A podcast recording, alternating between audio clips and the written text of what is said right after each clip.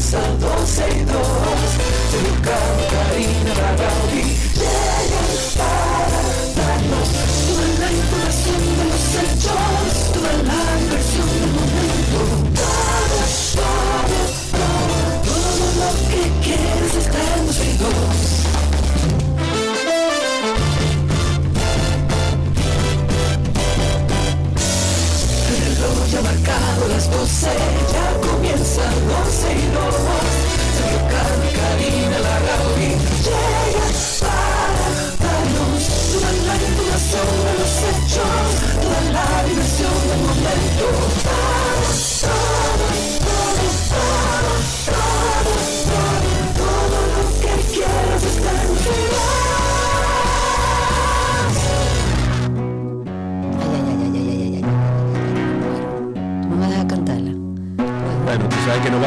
voz y la canción no van a salir juntas, ¿verdad?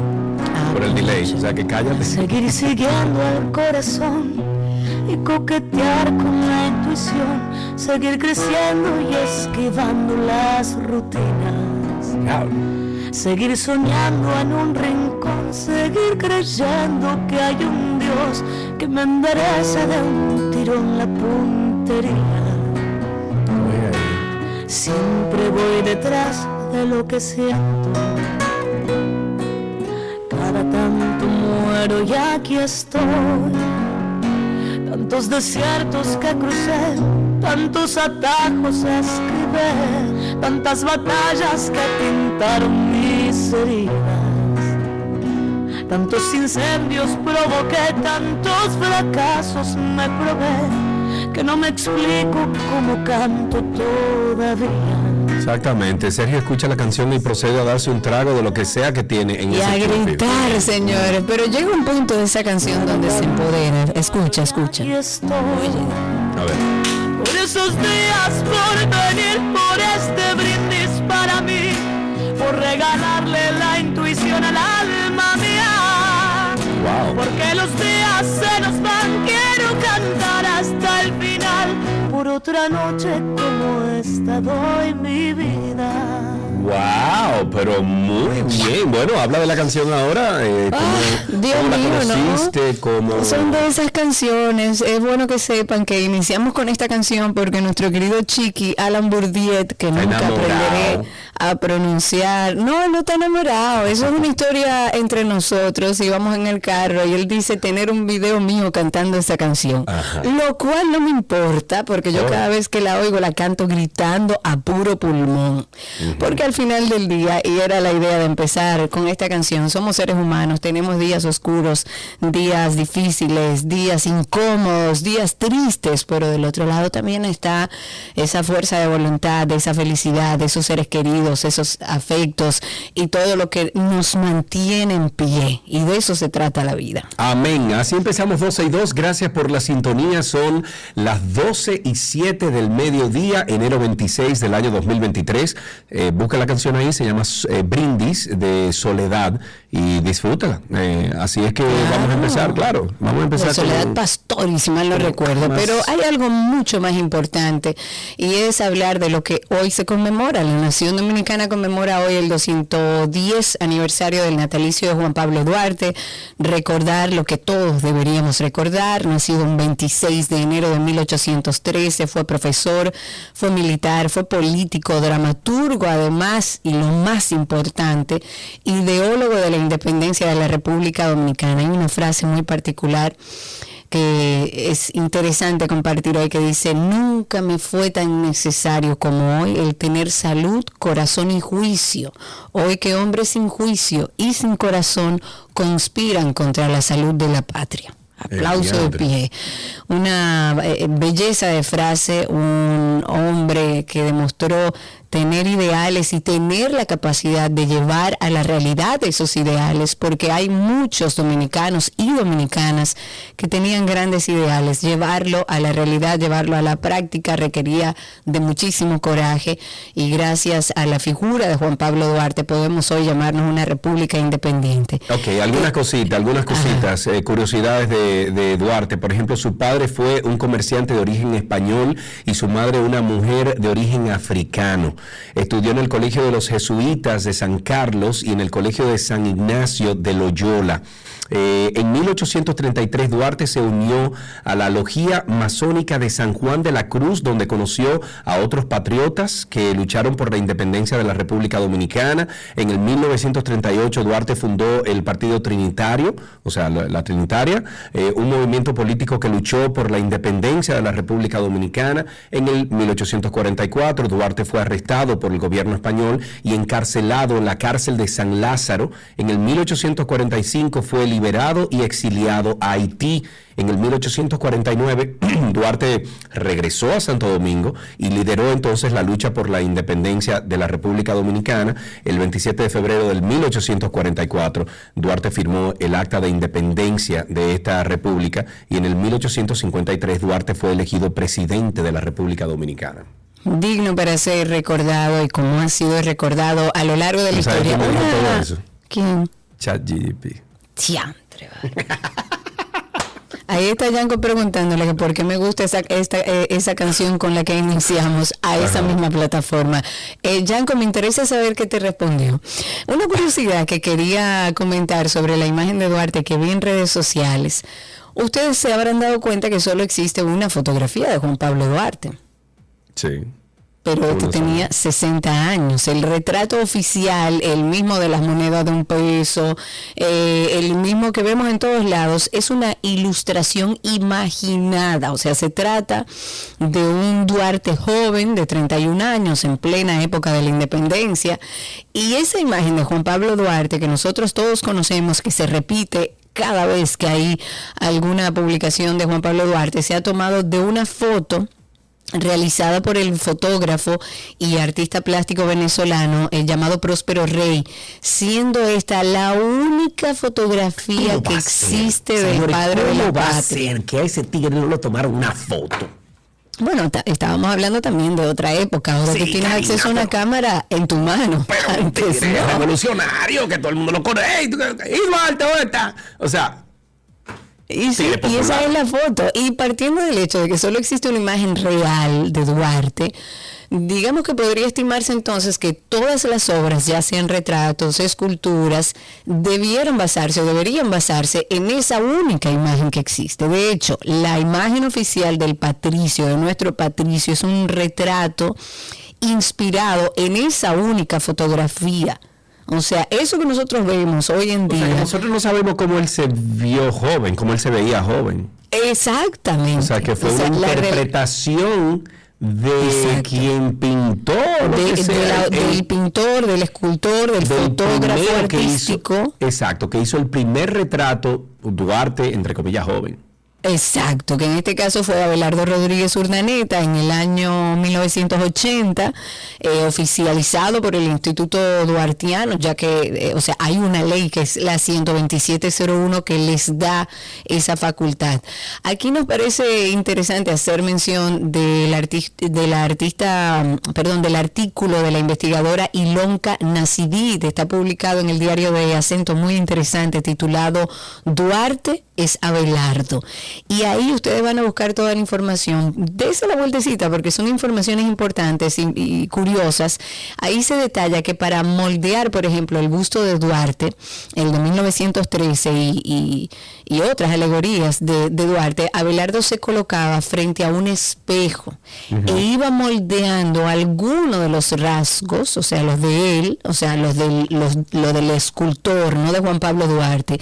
Él iba moldeando los rasgos sobre su imagen hasta llegar entonces a ir dando detalles al retrato del patricio. La imagen oficial no es la que vemos en la mayoría de las esculturas, en la mayoría de pinturas o incluso murales escolares. Esto no quiere decir que no sea Juan Pablo Duarte, simplemente que son alegorías inspiradas en la única imagen oficial que existe de Juan Pablo Duarte. Ok, ok, vámonos entonces con, bueno, yo creo que este merengue va con, con esta noticia, oye. Merenguito bailado así, porque la Asociación Dominicana de Profesores ADP iniciará la próxima semana un plan piloto en 14 escuelas con una estrategia de acompañamiento pedagógico para lograr mejor mejores resultados en el proceso de aprendizaje de los estudiantes con la, con la lectoescritura y matemáticas. Es un programa que se ejecutará con fondos del sindicato y se espera que tenga una duración de cinco meses. Eh, lo coordinarán 42 docentes e impactará unos 1.680 estudiantes. La finalidad de este proyecto es apoyar en las necesidades del docente para lograr aprendizajes significativos en los estudiantes. Se realizará una evaluación diagnóstica de los conocimientos de los maestros acerca de la forma de enseñar a leer y escribir y cómo desarrollan destrezas matemáticas. Luego se hará una revisión de los resultados obtenidos de estas evaluaciones em, aplicadas a estos niños y el avance obtenido hasta, hasta el momento para ver si se aplica en un modelo más grande. Me encanta porque estamos ya pensando fuera del cajón, ya estamos pensando en alternativas, cosa que tú y yo, Karina, tenemos siglos, siglos diciendo aquí en, en 12 y 2, de que no podemos obtener resultados diferentes haciendo lo mismo. Exactamente, y cuando se habla de cambio hay que hablar de educación. Lo único que, que resaltaría de esta información es que esto es un plan piloto de la Asociación Dominicana de Profesores. Dentro de esa asociación existen psicólogos, educadores, personas que conozcan de las nuevas metodologías de educación? Es una pregunta honesta. Conozco muchos profesores muy buenos, conozco maestros, esos que nunca se olvidan, que independientemente de que, de que utilicen una metodología clásica y quizás obsoleta, son personas que tienen la capacidad de enseñar bajo cualquier metodología. Hay mucha gente buena. Ahora, yo lo que pregunto es, dentro de la ADP existen educadores, psicólogos, y conocedores de nuevas metodologías. ¿Cuál es la nueva metodología que se va a aplicar? O sea, este plan piloto, ¿en base a qué metodología se va a empezar a trabajar para entonces entender los resultados? Es lo único, pero qué bueno que los mismos maestros y profesores sean los que tengan el interés de empezar a actualizarse. Ahora, yo entiendo que debe ser una decisión de Estado cambiar la metodología y aquel maestro o profesor que no tenga la capacidad para esa nueva metodología o no se entrene para llevarla, entonces tiene que actualizarse o buscar otro trabajo. En otro tema, ayer mencionábamos, pero hoy vamos a explicar un poco en qué consiste. El Servicio Nacional de Salud informó que va a desarrollar, un plan de mejora a nivel nacional con la idea de fortalecer la seguridad hospitalaria. Ahí se incluye, eh, como yo comentaba en el día de ayer, designación de personal, implementación de seguridad electrónica, actualización de la guía de la actuación de seguridad física para establecimientos de salud, bueno, entre muchas otras cosas. Una lástima que esperemos que se roben a una niña, que no es el primer caso, para tomar acciones en cuanto a la seguridad de los centros de salud.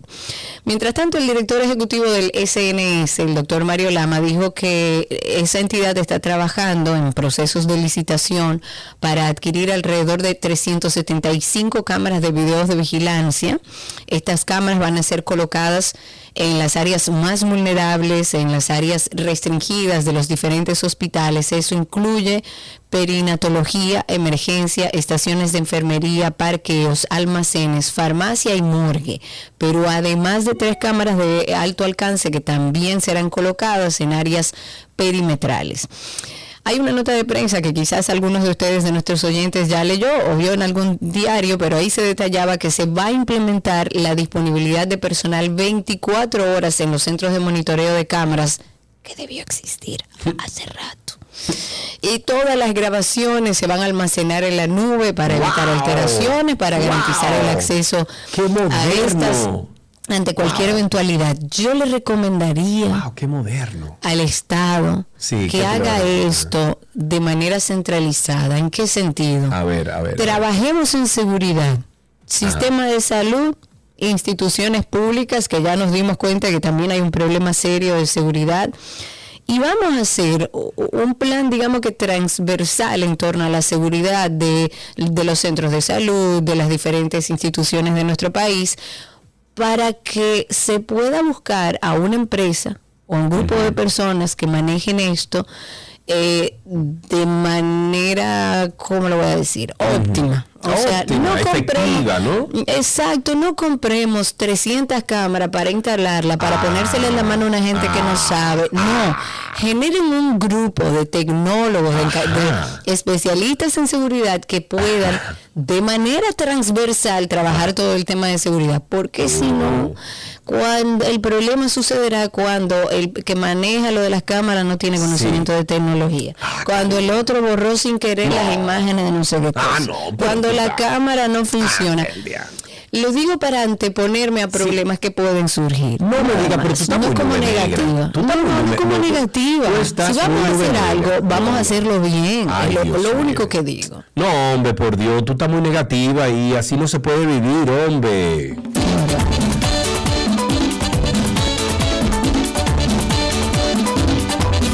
Tienes que vivir, amiga. Tienes que vivir. No puedes, eh, eh, tú no puedes decir que van a hacer una mejor y criticarla. Levantas temprano, te miras al espejo y te mueres de la risa. Qué pena que sea así, eh, amiga. Tú, una persona esperancita que te digan así. Yo soy una persona esperanzadora. ver. Suéltalo, Mili. Dale. para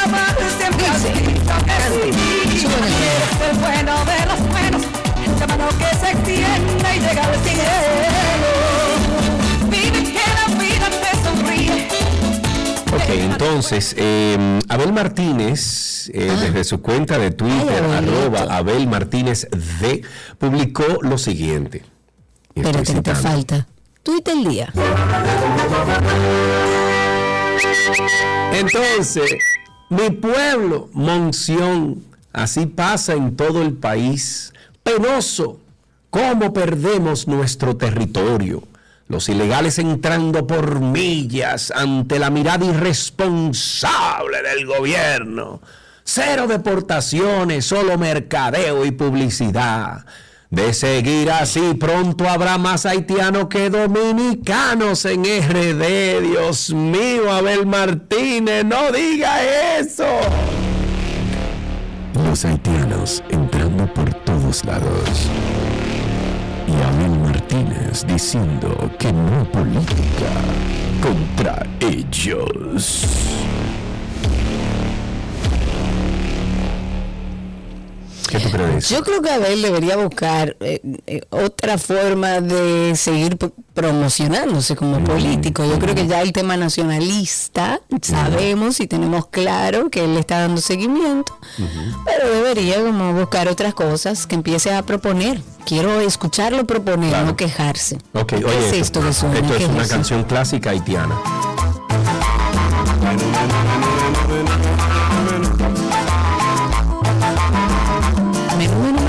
Eso, no sé, es haitiano.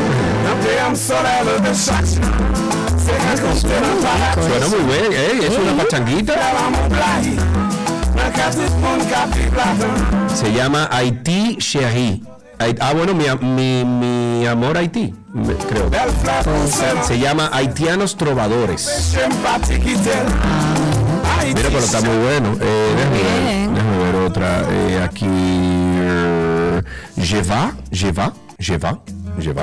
je va, je va.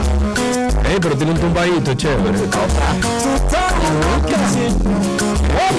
Ok, señores, hablemos de dinerito. Dinerito, reunión este jueves para el aumento salarial al sector privado no sectorizado. En el día de hoy se va a llevar a cabo esta nueva reunión porque ya se han hecho varias reuniones entre el Comité Nacional de Salarios, las centrales sindicales y el empresariado dominicano. Esto para poder dar inicio a los debates de un aumento salarial al sector no sectorizado. Ahí están diferentes confederaciones, están las Confederaciones Nacional de Trabajadores Dominicanos, está la Unidad Sindical, está la Autónoma Sindical Clasista, y ellos todos han mantenido firme su posición de un aumento de salario basado esto en, en el incremento de los niveles de inflación en el país y todo el impacto que ha tenido los precios de la canasta básica. La propuesta de las centrales sindicales es un es de un incremento del 35%, lo que llevaría uno de los salarios eh, mínimos de 21 mil pesos a 28 mil 350 pesos mensuales.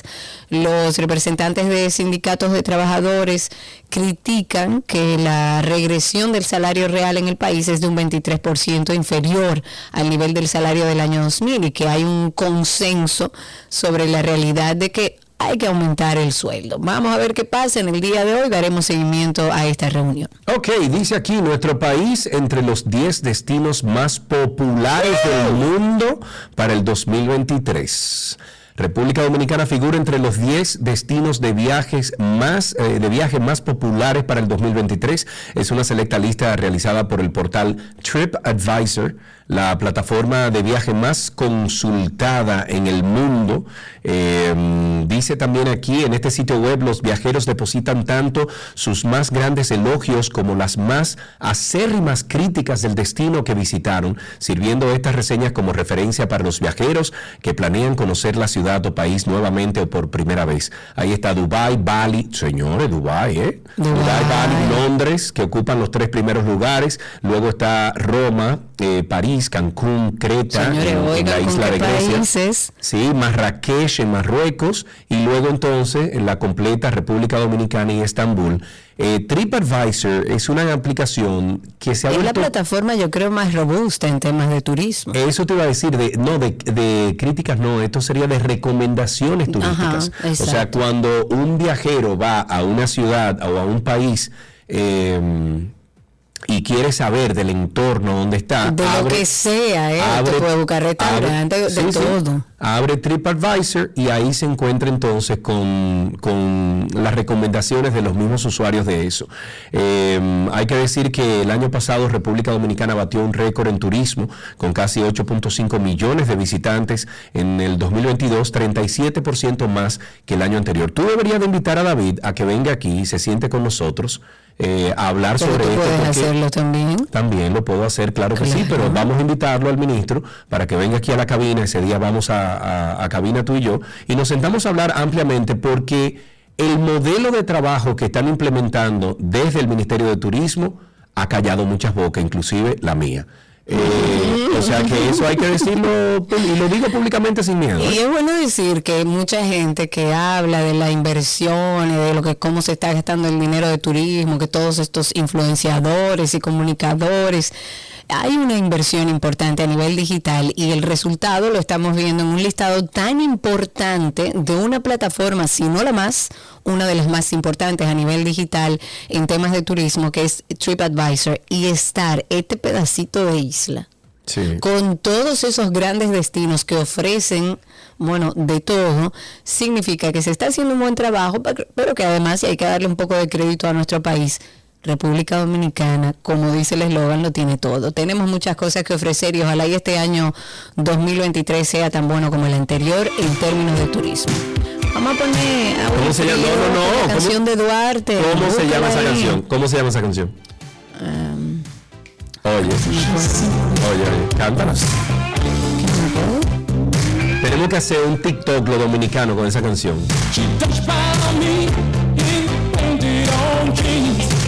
¿Cómo se llama esa canción, Karina? Que yo no me acuerdo. Claro, oye, Oye el coro.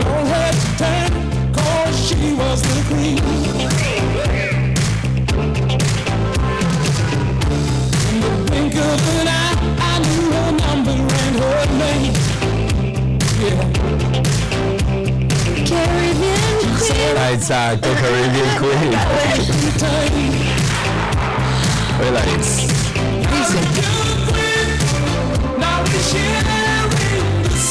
Un TikTok, oye, lo dominicano, un challenge, un TikTok con Karina Tú y yo, vamos bueno, a arrancar tú y yo, vamos a hacer bailecito. el viaje. A lo, a lo, mejor podríamos hacerlo también con esto.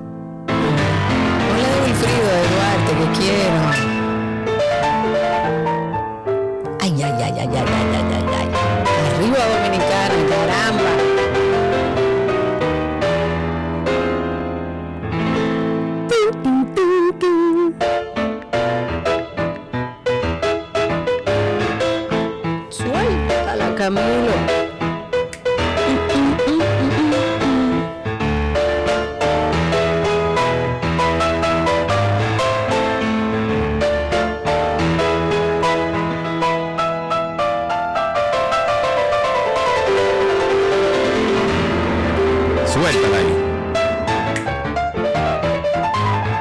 Ya, señores, eh, eh, eh, oye, oye. Oh. Y finalmente la tuya, mírala ahí. Ay, ay, ay. Oigan ahí. Oigan ahí. Oigan qué cosa más rica para bailar. Celebrando la dominicanidad. Recordando a nuestro patricio.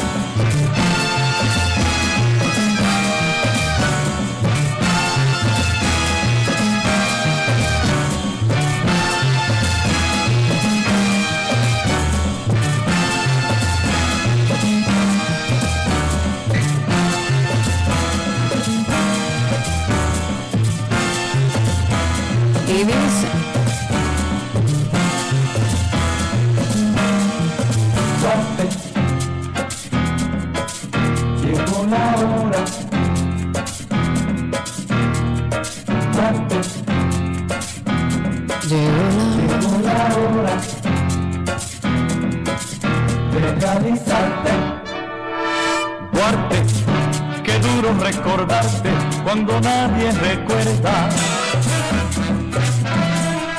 Y eso, que tú eres el ejemplo, tento de cuento dice patria para todos los tiempos. Mira, no sabía que existía esa canción de Wilfrido Vargas. Pues miren, sí que existe. ¿De qué año es? Por favor, si nuestros oyentes no pueden ayudar, o a ver. A ver, déjame ver si hay información aquí. No, no tengo información, no me da información. No, negativo. No. Duarte, Juan Pablo Duarte, Duarte, Duarte, ser siempre justo. Duarte, Duarte. Qué cosa, qué cochita. ¿Y qué Ok, bueno, el Congreso Nacional se encuentra en un momento crucial para tratar de lograr un consenso sobre el proyecto de régimen electoral. Eh, ¿Quién es que tiene subrayado esto, Karina? Tú. Sí, señor, Ok, señor, bueno, la Cámara de Diputados libera, liderada por Alfredo Pacheco, Pacheco mantuvo una conversación con el presidente de la Comisión del Senado, Ricardo de los Santos, para iniciar diálogos y conseguir modificaciones que mejoren el proyecto. Ojalá que lleguemos a algo. Ojalá que así sea. Y en otras cosas que tenemos que comentar a propósito de toda la situación de Haití. Haití avisó, Haití. No es que el presidente nuestro salió a decir que Haití necesita ayuda, que ya se le ha cansado la lengua de decirlo en organismos internacionales y no pasa nada. El mismo Haití ha avisado que no puede seguir esperando por el envío al país de una Fuerza Armada Internacional Claro. para combatir a las bandas Qué armadas. bueno que lo dicen.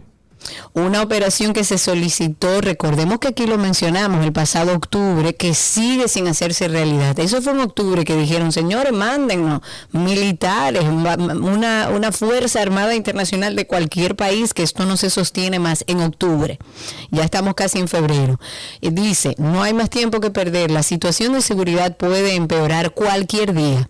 Eso lo dice el Consejo de Seguridad de la ONU, el embajador haitiano Antonio Rodríguez, durante una reunión sobre toda la crisis que se está viviendo en ese país vecino. Este diplomático sigue insistiendo en que es más necesario y urgente que nunca tener una solución a corto plazo para poder restaurar la seguridad de Haití. Ha reclamado una vez más el envío inmediato de una misión internacional para que ayude a la Policía Nacional de Haití contra estas pra- armadas. Esta operación se solicitó oficialmente, como les decía, el pasado octubre. Lo hizo el mismo gobierno haitiano, respaldada por el secretario general de las Naciones Unidas. Perdón quien propuso que eh, se estableciera una fuerza de acción rápida, que haya militares de uno o de varios países y no bajo la bandera de la ONU. Sin embargo, este proyecto por ahora no se ha hecho realidad a falta de encontrar un Estado que esté, que esté dispuesto a liderarlo, porque Estados Unidos guarda silencio en este sentido, dijo que ya hizo todo lo que podía hacer por Haití. En el caso, por ejemplo, de Estados Unidos y Canadá, ellos han impulsado conversaciones sobre este tema, pero hasta ahora mm, ellos no han mostrado ninguna intención de encabezar ninguna operación. En la sesión de este martes, ambos países, o sea, Estados Unidos y Canadá, subrayaron la necesidad de apoyar a Haití, o sea, hicieron énfasis en eso, mostraron su disposición a ayudar, pero mm, no dijeron cómo. O sea, ahí no hubo nada concreto sobre su posible papel en esa misión que ellos decían que era necesario.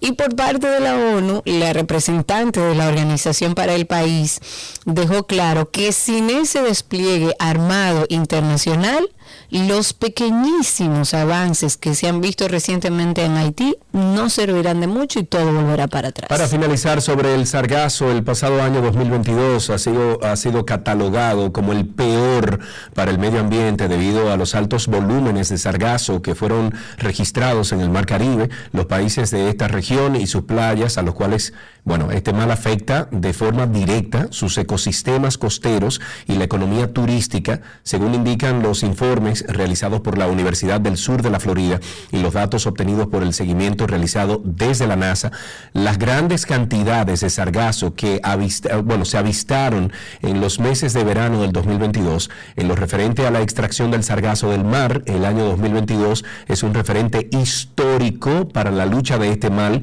ya que una cifra récord de 24 millones de toneladas.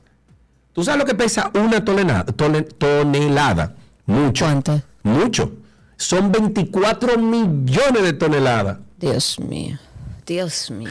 Bueno, eh, eh, fueron descubiertas en el mar Atlántico y asimismo una alta cantidad invadieron las costas del Caribe, según el más reciente informe publicado en, los, en el diario de Los Angeles Times en alusión a este tema. Este informe establece que solo para el mes de mayo hubo más de 10.8 millones de toneladas de este sargazo en el mar, así lo estableció en su momento el Laboratorio de Oceanografía Óptica del Sur de la Florida hay que buscarle uso a ese sargazo.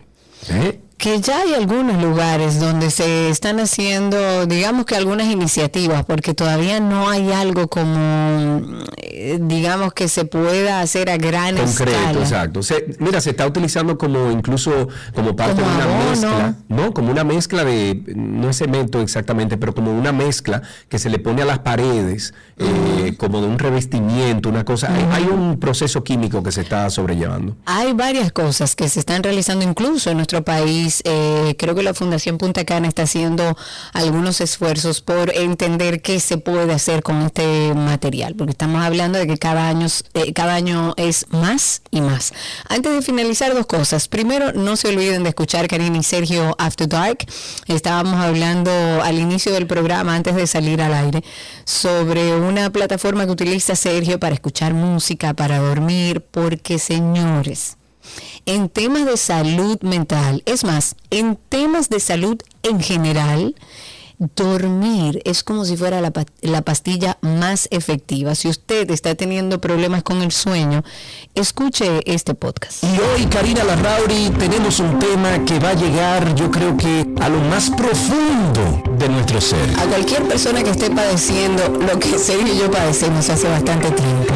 Falta de sueño, señores. Porque entendemos que, es que el sueño es necesario para vivir. Es una función vital. Es necesaria para que todo el organismo, todos nuestros órganos funcionen correctamente. Podemos colapsar, señores, si no nos preocupamos por algo que es esencial, y se lo digo con conocimiento de causa, hay que descansar. Para que emocionalmente estemos bien, para que cognitivamente estemos bien, podamos tomar decisiones, para que nuestro sistema inmunitario funcione, las hormonas se descabalan cuando dormimos mal.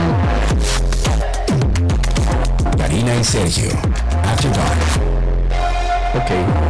Karina y Sergio After Dark lo puede conseguir en Google como Karina y Sergio After Dark o ponen Karina Larrauri Podcast o Sergio Carlos Podcast.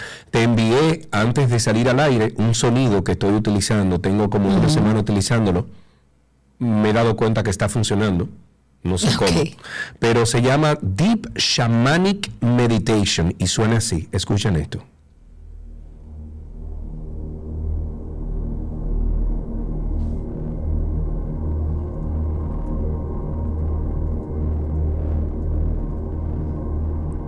A que me da miedo. No, no, no, tranqui, tranqui, oye.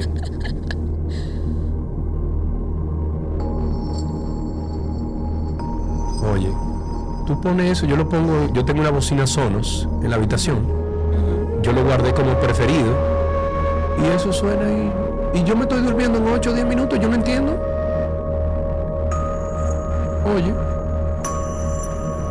Esos son sonidos relajantes. Pero de verdad, o sea, yo anoche-. Yo anoche estaba ahí que no estaba consiguiendo el sueño, no sé qué, y de repente dije, ah, pero la cosa. Y le dije, fulana, ponme, Alexa, ponme la cosa. Y la puso, y, pu- y yo me dormí inmediatamente.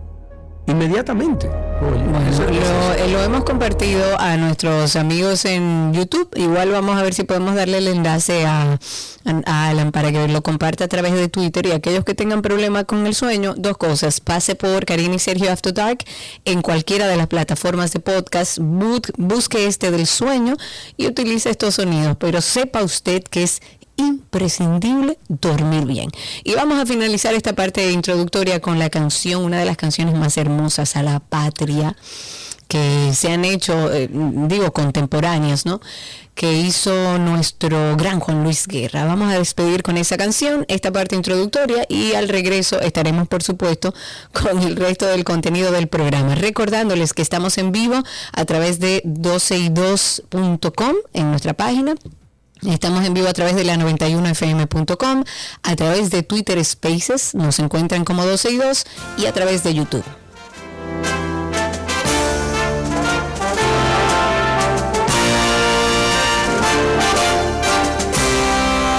Se oyen tus pasos que hacen caminos, se oyen tus trinos de majestad y la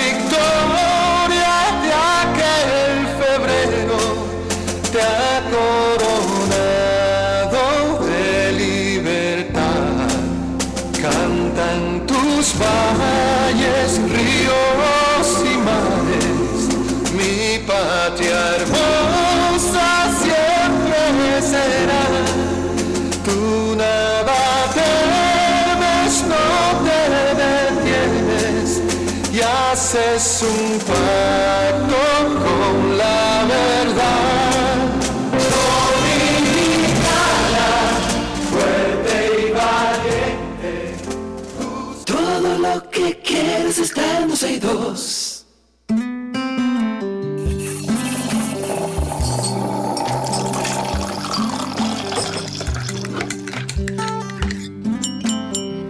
Estamos en nuestro cafecito de las 12 y como cada jueves siempre tratamos de traer un cafetero conocido por ustedes. Hoy nos vamos a tomar un cafecito que va a sonar como a chiste, pero no es un chiste, con el humorista C. Cordero que está con nosotros. Amigo, ¿cómo estás? Hola Karina, tiempo sin compartir contigo desde la época del marchante. Ay, ay, ay, sí. ¿Cuál fue el último guion que tú le escribiste a, a Karina Cordero? A Karina no, pero sí eh, recuerda que yo era el marchante del Nacional allá en sí, el- sí, sí, en el programa. Claro. Claro. Eso no es nada, eso no es nada.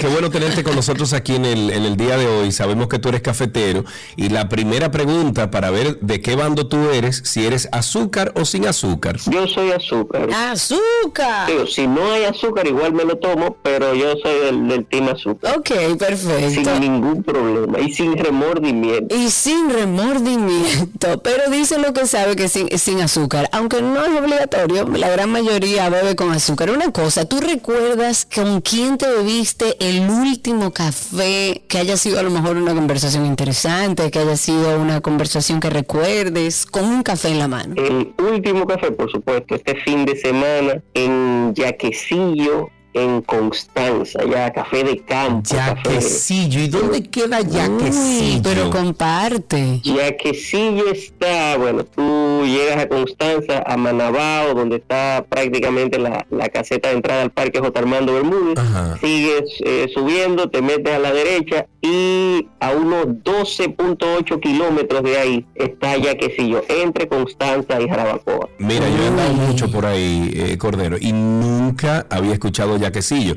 Pero ¿cómo te prepararon ahí el café? ¿En una jarra de, de esa de metal? Sí, eso es puro campo, o sea, andábamos en, en- Qué rico. cogiendo tierra, polvo y, y disfrutando de pasar trabajo, eh, como, como me gusta a mí, a mucha gente, Claro. y disfrutar de esos momenticos. Ese café, ese café, si yo me lo tomo sin azúcar, sin problema, ese café. Ok, y, y ese café te lo colaron en, en media. ¿Cómo se llama? En, en media no, en... en- Sí, en media, en media. media, en tela. No, la verdad no, este no fue colador, pero estaba riquísimo.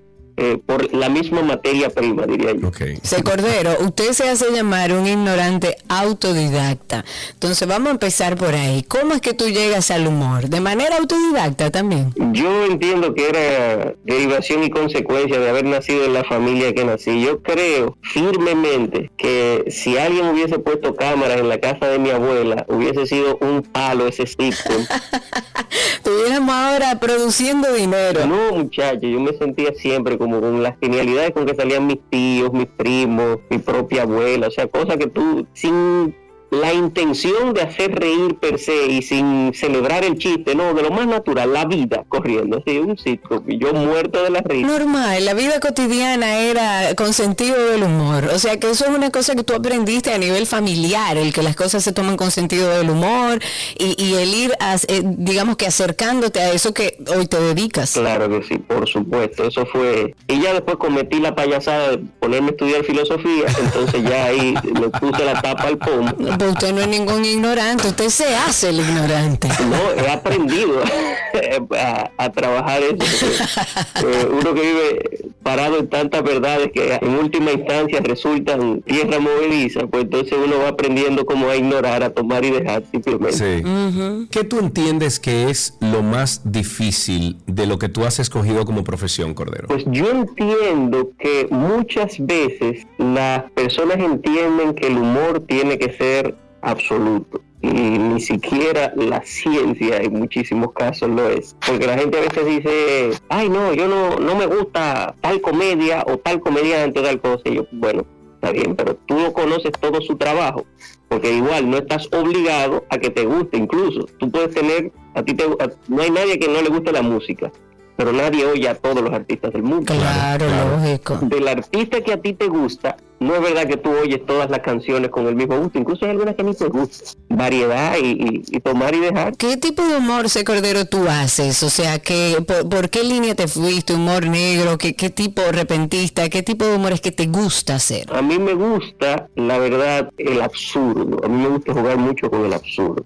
Me encanta como ver eh, esas cosas de la realidad que si uno se pone en cierta perspectiva, resultan completamente irrisorias por lo absurdas que son, por las cosas que hacemos.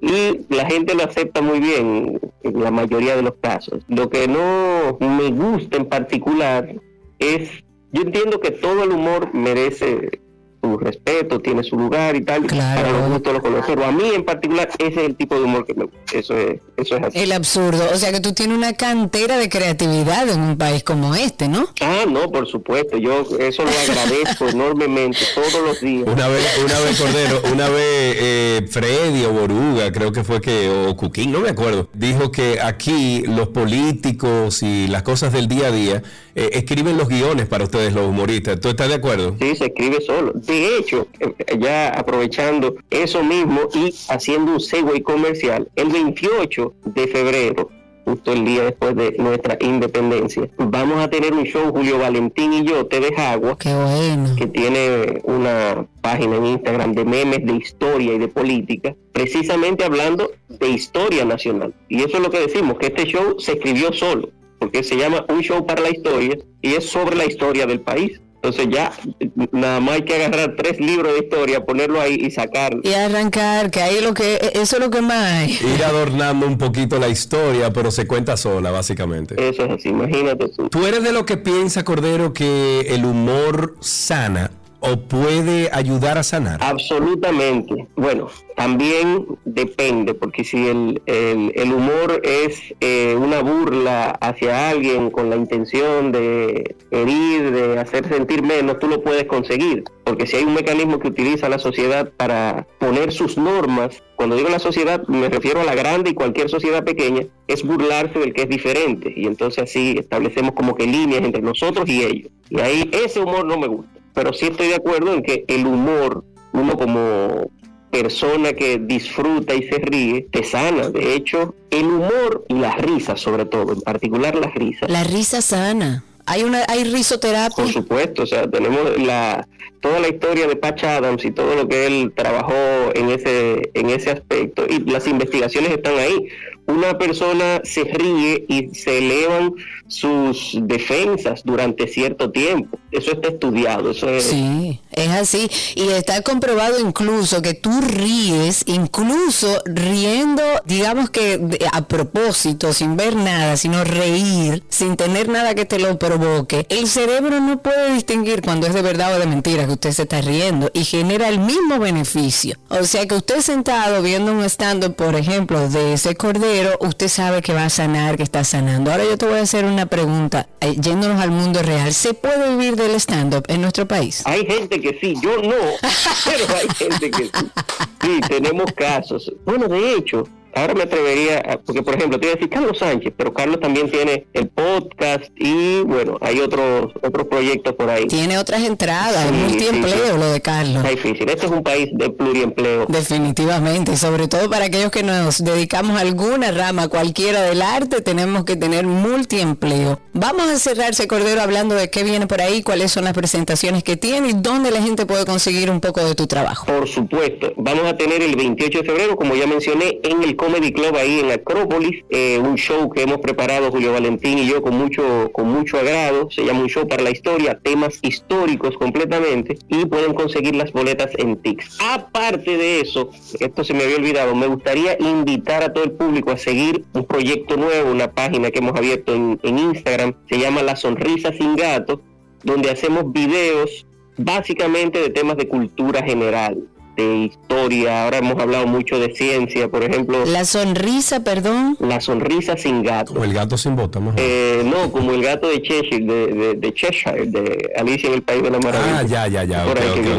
Sí, hoy sale un, un video que vamos a hablar de la tumba de los Curie, de la tumba radioactiva de Marie Curie y, y Pierre Curie. Ya Ah, O sea que ese tipo de videos, ese tipo de curiosidades la estamos trabajando ahí. Los invitamos a que sigan, los apoyen, den like, comenten y compartan. Bueno, ya saben ustedes entonces, eh, este próximo 28 de febrero, se Cordero su stand-up comedy en el Comedy Club de Acropolis Center junto a Julio Valentín. Esto será a partir de las 7.30 de la noche y los boletos están a la venta en tix, tix, tix.do. My friend Cordero, un abrazo para ti, gracias por estar con nosotros. Gracias, papá. Saludos a Salva, abrazo y seguimos para adelante. Un beso. Muy bien, hasta aquí entonces este cafecito de las 12.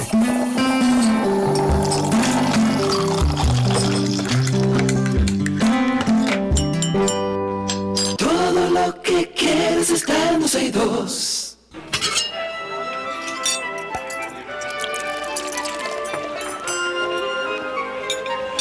Oula la mewi, je mange, comida de Gabriela Paz, que c'est bon ici, oui, qu'est-ce que vous voulez? Oui, me oui, Hola, me oui. Gaby. Hola, Gabs. ¿Cómo están ustedes? Estamos vivos y sueltos, yo con hambre, pero bien. Yo también tengo hambre. Pero bien. nada. Qué pena que no Pero estoy nada. cerca, bueno, más cerca de ti, porque te caería ahí a, a Voilà a comer algo. Ay, qué rico. Sería Ay, maravilloso. señores, señores, vamos a eso, vamos a Bueno, eso. tú sabes que el domingo, eh, ¿tú trabajas los domingos? Claro. Oh, pero Ok, ah, pues el domingo podría caerte por allá. Pues perfect. Sí, que voy, voy a una cuestión, a un cumpleaños ahí a Casa de Campo. Ah, pues, Pues perfect. chévere. pues maravilloso. Mientras Ve a ver si te anima, Cari. Ah, bueno, no. No, no, no, No, este tengo partido el domingo. Tengo partido el domingo con Mati. Bueno, vamos a seguir con recetas veggie para mm, aquellos que han seguido esta semana. Recuerden que en nuestra página 12y2.com siempre pueden conseguir las recetas de Gaby. Hoy que preparamos, Gaby. Primero tengo que decir que ayer en casa me hicieron un boicot. ¿Por con, qué? Con el salteado de vegetales. Yo dije, bueno, tenemos salteado de vegetal. Y habíamos unos cuantos que teníamos como un poco más de hambre y optamos porque, por otra cosa. Pero hoy prometo hacerlo junto con esta receta que voy a compartir con ustedes que a mí me encanta. Eh, es un dip de berenjena que usted lo puede servir con tostadas, con café, de que con café, con casabe, con un en, un sándwich, rellenar inclusive una pechuga de pollo, rellenar algunos canelones, eh, porque es muy, la palabra es sabroso.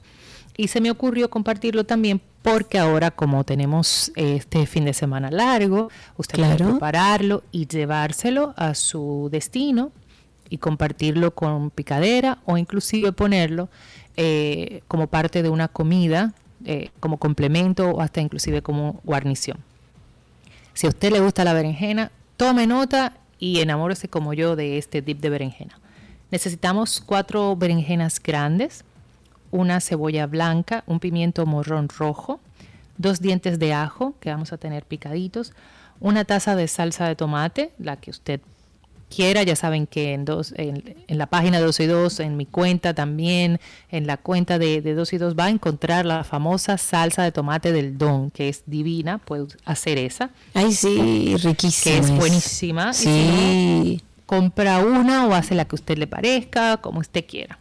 O también inclusive puede utilizar eh, tomates de lata, que, que, al final del día le va a funcionar también, porque el, el tomate le, le ayuda mucho con el sabor.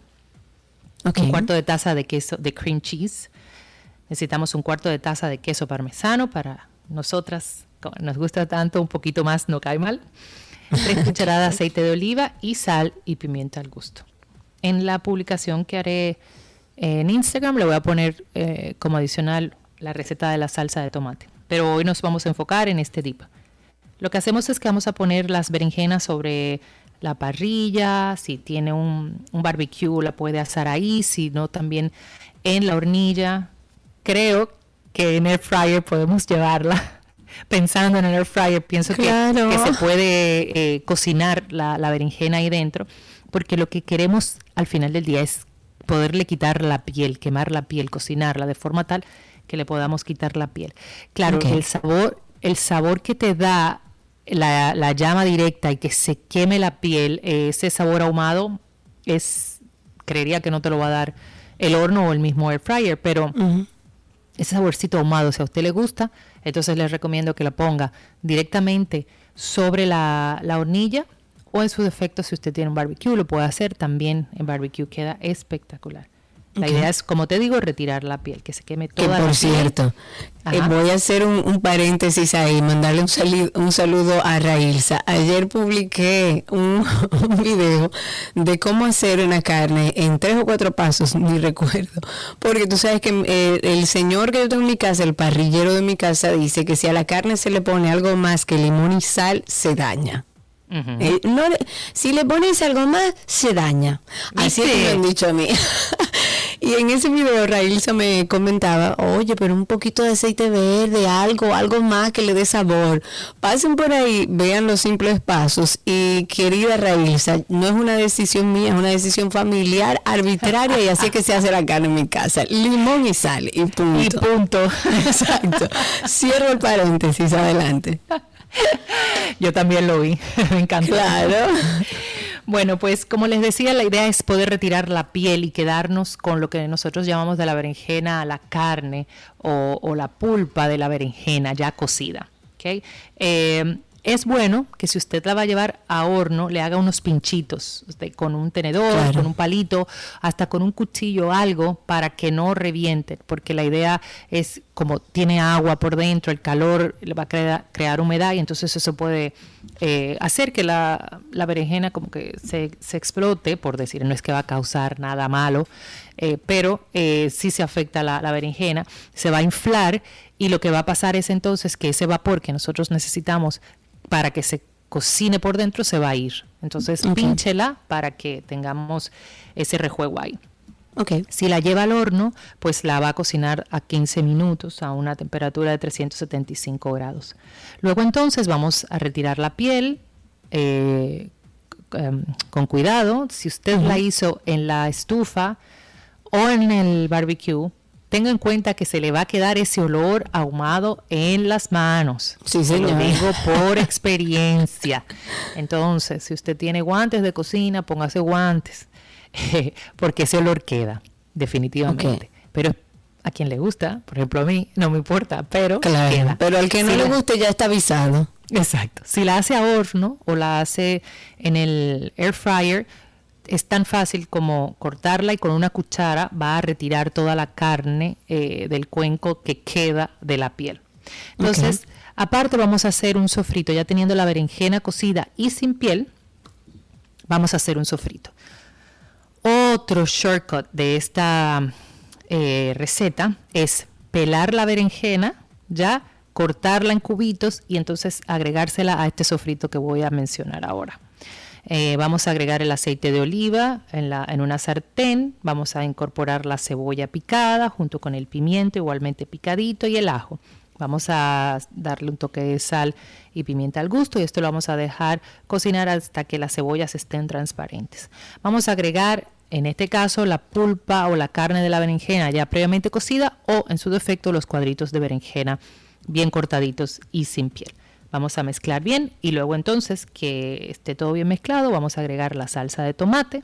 Dejamos que hierva un poquito, incorporamos el cream cheese, dejamos que el cream cheese pues wow, qué hambre se derrita con todo esto. Perdón. Y por último vamos a incorporar el queso parmesano y vamos a mezclar. Para mí va perfecto con un casabito tostado o con unos pancitos pita. Eh, si usted lo hace con las, la berenjena cortadita, trate de, hacerla bien chiquitita para que quede como un dip.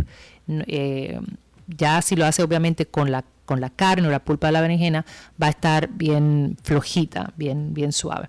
Entonces, puede poner pampita, un poquito de, de casabe, etcétera, etcétera. Y voilà. Y como les dije al inicio, en 12y2.com, ahí pueden conseguir siempre las recetas de Gaby. Y Gaby está en redes como gabriela.reginato. Gaby, gracias. Un beso enorme y nos escuchamos luego. Así será. chao, chao. Gabriela Reginato estuvo con nosotros. Recuerden también su página gabrielareginato.com.do, su línea Boala RD, que así lo consiguen en redes, y Boala Café ahí en Altos de Chabón. Hasta aquí nuestra receta, ya regresamos.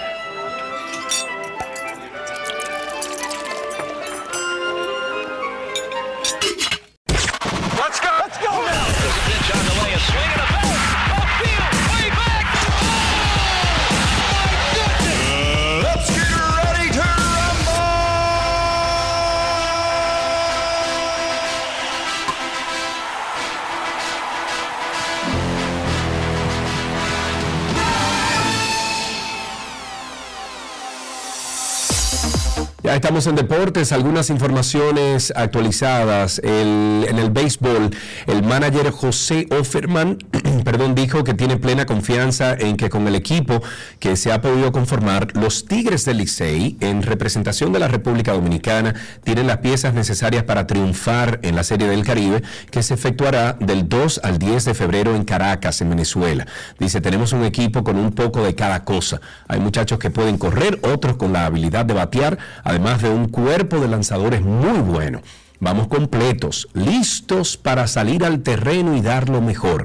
Eso dijo el capataz luego del segundo día de entrenamientos en el estadio Quisqueya Juan Marichal. Añadió que cuenta con un grupo de jugadores con experiencia y talento y que cada integrante del club tiene como mentalidad ir a Venezuela y traer la corona. Ay, ya, ya. En otra noticia, en básquetbol se cumplen tres años ya de la noticia que conmocionó al mundo del deporte. Un 26 de enero del 2020, el jugador de Los Ángeles Lakers, Kobe Bryant, y una de sus cuatro hijas, en este caso Jana, fallecieron en un accidente de helicóptero junto a otras ocho personas en California, en Estados Unidos. Eh, sabemos eh, gran parte de la noticia, el helicóptero perdió el control, se estrelló. Bryant es considerado como uno de los mejores jugadores de la historia del baloncesto y desarrolló toda su carrera en, en, los Lakers, donde consiguió cinco anillos de campeón. Con la selección estadounidense se colgó dos medallas de oro en los Juegos Olímpicos de Pekín 2008, en Londres 2012 y en ambas finales venció a la España de su amigo y compañero Pau Gasol. Kobe Bryant eh, jugó su último partido como deportista profesional un 13 de abril del 2016 Aquel día anotó 60 puntos, consiguiendo el récord histórico para un jugador en el partido de su retiro. El 18 de diciembre del año 2017 se retiraron las camisetas de los Lakers con los dos dorsales que lució durante su carrera, el 8 y el 24. En el año de su fallecimiento, Black Mamba entró en la lista Forbes de celebridades fallecidas mejores pagadas del 2020 y ocupó el puesto número 6 tras haber generado 20 millones de dólares aquel año. Además, fue el único deportista presente en el ranking, ya que los demás fueron personalidades más vinculadas al mundo de la música o la literatura. Y un día como hoy, que se cumplen tres años de esa triste noticia para el deporte, recordamos a Kobe Bryant. La compañía Cosmos ha presentado una demanda contra la Federación Internacional de Tenis. Estoy hablando de tenis. Eh, dice que la terminación injustificada del contrato para organizar la Copa Davis no puede ser así. El grupo inversor, presidió, presidido por el español Gerard Piqué, ha presentado la demanda para reclamar daños y perjuicios por la terminación injustificada del contrato, informó este miércoles un portavoz de la sociedad. La ITF, que es la Federación Internacional de Tenis, había anunciado el pasado 12 de enero el fin del acuerdo con Cosmos para la organización de la Copa Davis, iniciado en el 2019 con un horizonte de 25 años, pero que ha terminado en su quinto año. Una fuente cercana al asunto explicó que la ITF y Cosmos no consiguieron llegar a un nuevo acuerdo financiero. Cosmos estuvo detrás de la revolución en, en, el formato de la competición que desde el 2019 acaba con una fase final en busca de dotar de más atractivo al torneo. Desde su radical reforma y el abandono principal de la fórmula de distintos duelos, con un equipo como local y otro como visitante, eh, compartidos al mejor de cinco sets repartidos a lo largo de un fin de semana, la Copa Davis no consiguió conectar del todo con ese nuevo público que perseguía. En una noticia de tenis, la campeona de Wimbledon, Elena Rivaquina, alcanzó su segunda final en los últimos tres torneos del Grand Slam al vencer el día de hoy 7-6-6-3 a Victoria Azarenka, esto en el abierto de Australia. Como de costumbre, Rivaquina lo hizo con su poderoso servicio, entregando a una velocidad de hasta 189 kilómetros por hora y acumulando nueve eh, aces el jueves para llevar un total de 44 el máximo del torneo, y golpes de fondo punzantes que usó para cerrar puntos aparentemente a su antojo. Su desempeño en las semifinales fue particularmente notable contra una regresadora y defensora tan establecida en canchas duras como Azarenka, ex número uno y tres veces finalista en el US Open. Mira, tú sabes, yo sé que estamos en, eh, ¿cómo se llama esto? En deportes, pero acaba de salir la noticia de que Alberto Sayas, eh, Sayita, va a ser el productor artístico de los Premios Soberanos 2023. Ay, pero mira qué interesante, suerte ahí para nuestro querido Sayas. Claro, muy bien, bueno, pues seguimos con otra información, esta de artes marciales. ¡Uah! ¡Ya! Conor McGregor, eh, McGregor está bajo investigación en España tras ser acusado de agresión física. No, hombre, por Dios, próxima noticia. ¿En serio? Se tiene, que trancarlo, men. O sea, cada vez que él sale, o muchas de las veces que él sale, él termina en una pelea y en un sí, y en una un cuestión. problema grande de violencia, de control de sus emociones. no entiendo. Para mí los golpes le han hecho mal. Bueno, voy a cerrar con entonces, entonces con fútbol americano. Jalen Hurts, Justin Jefferson y Patrick Mahomes. Oh, ¿qué pasó ahí? Y Patrick eh, Mahomes, estos son los finalistas de los premios al jugador más valioso y al jugador ofensivo del año en la, FE, en la NFL 2022. Los ganadores van a ser anunciados en el NFL Honors del 9 de febrero. Un panel nacional de 50 miembros de los medios que cubren regularmente la liga completó la votación antes del inicio de los playoffs. Con esto finalizamos estas noticias del mundo del entretenimiento, digo de, ¿De entretenimiento, qué? no, de deportes, pero siempre le invitamos a que escuche uno de los tanto y tanto y tantos episodios de Karina y Sergio After Dark. A pesar de que muchos creemos conocer todos los detalles sobre la menstruación, hay detalles que se nos pasan. Sin sangre no hay vida. La menstruación es la base de la especie humana. Para la especie reproducirse necesita la sangre. Y ciertamente la menstruación es un tema al que llegamos con muy poca información regularmente. Solo se nos dice del tema higiénico. De no hablar de higiene, porque tú higienizas algo sucio. No, esa sangre es vida. Higienizar que el pene no se higieniza. El pene se lava. Además de que en cada mujer puede manifestarse de distintas maneras. Entonces la menstruación les recuerda a las mujeres que tienen un cuerpo, que no es solo hacia afuera, que hay algo que hacer dentro. Y ese dentro es, conchole, yo tengo un ciclo menstrual, yo soy mujer. Y, y es muy hermoso si lo vivimos con armonía. Karina y Sergio, After Dark. Karina y Sergio After Dark en Google. Usted pone Karina y Sergio After Dark y le sale de inmediato dónde escucharlo. Es totalmente gratis. Hay 70 episodios que usted puede disfrutar y por ahí viene la nueva temporada de Karina y Sergio After Dark. Hasta aquí, Deportes en 12 y 2. Let's go. Let's go now.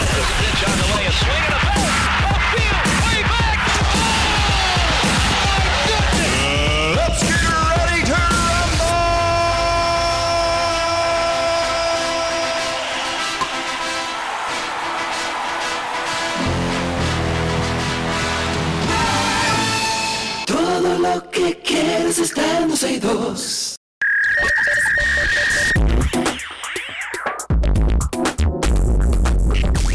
Algunas informaciones de lo mejor de la web. Por ejemplo, Amazon ha lanzado un nuevo programa de suscripciones para realizar envíos de productos a las casas de sus usuarios.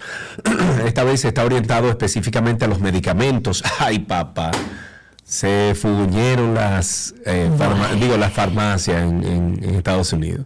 Bueno, eh, esto va específicamente orientado a los medicamentos y complementos relacionados con la salud de las personas a cambio de un pago mensual de 5 dólares. Este nuevo programa llamado RX Pass de RXRZ y que fue creado por la empresa solo podrá ser aplicado con medicinas que hayan sido recomendadas por profesionales de la salud acreditados para ello o sea, para esa receta, en lugar de hacer disponible la dis- distribución de este tipo de productos de forma libre y abierta. Según la página web del servicio de farmacia de Amazon, esta nueva suscripción que se suma a las ya activas de Prime Video y del servicio de envíos de paquetería Amazon Prime permitirá a los usuarios acceder a una lista de precios mucho más bajos que los que se podrían encontrar en una farmacia o centro médico local además de eliminar las con- eh, comparaciones de precios y las faltas de abastecimiento periódicas. Ya tú sabes. Ya tú sabes. Pero qué bueno, qué bueno, porque eso es Sí. medicina.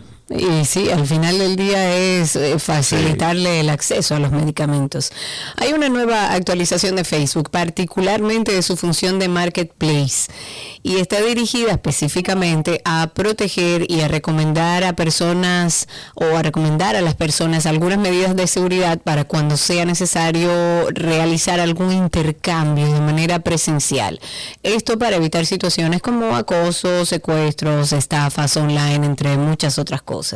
Este sistema se presenta a los usuarios en forma como de un conjunto de notificaciones centradas en recordar a las personas que están en la capacidad de reportar malas prácticas por parte de los vendedores, además de compartir información sobre la transacción con familiares cercanos, con amigos, para que esto genere, digamos que, una mayor seguridad en, en el proceso.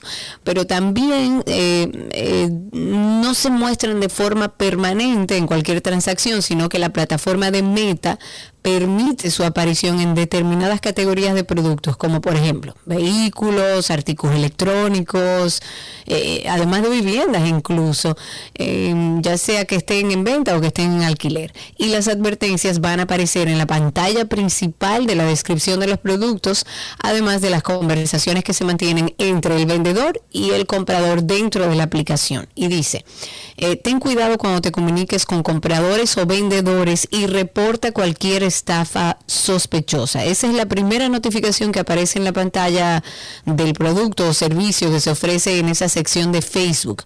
Pero además realiza una recomendación adicional que dice o reza, revisa su perfil para conocer más sobre ellos primero, puedes ver eh, calificaciones y reseñas de otros compradores, amigos en común, otras ofertas y su actividad en Marketplace.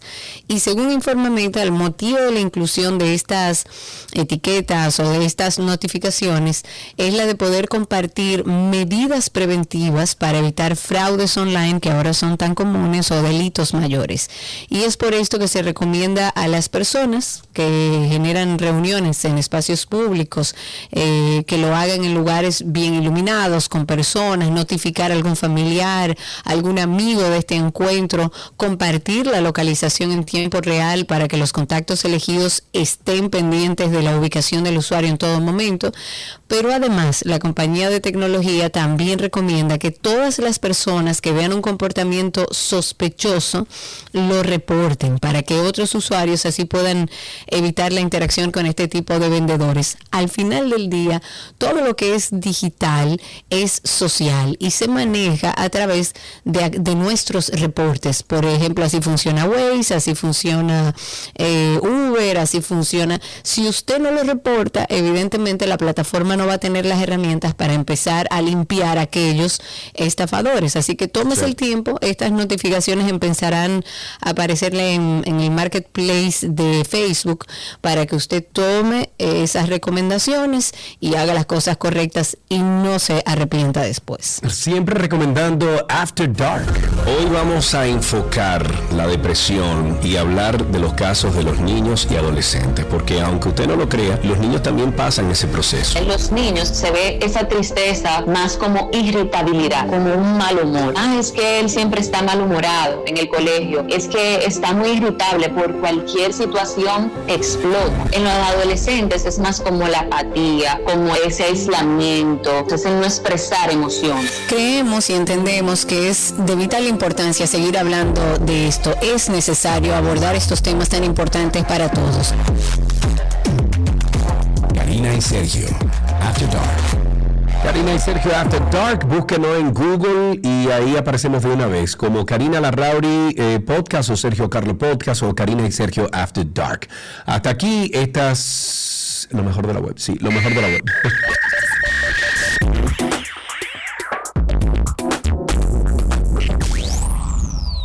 Todo lo que quieres está en 12 y 2.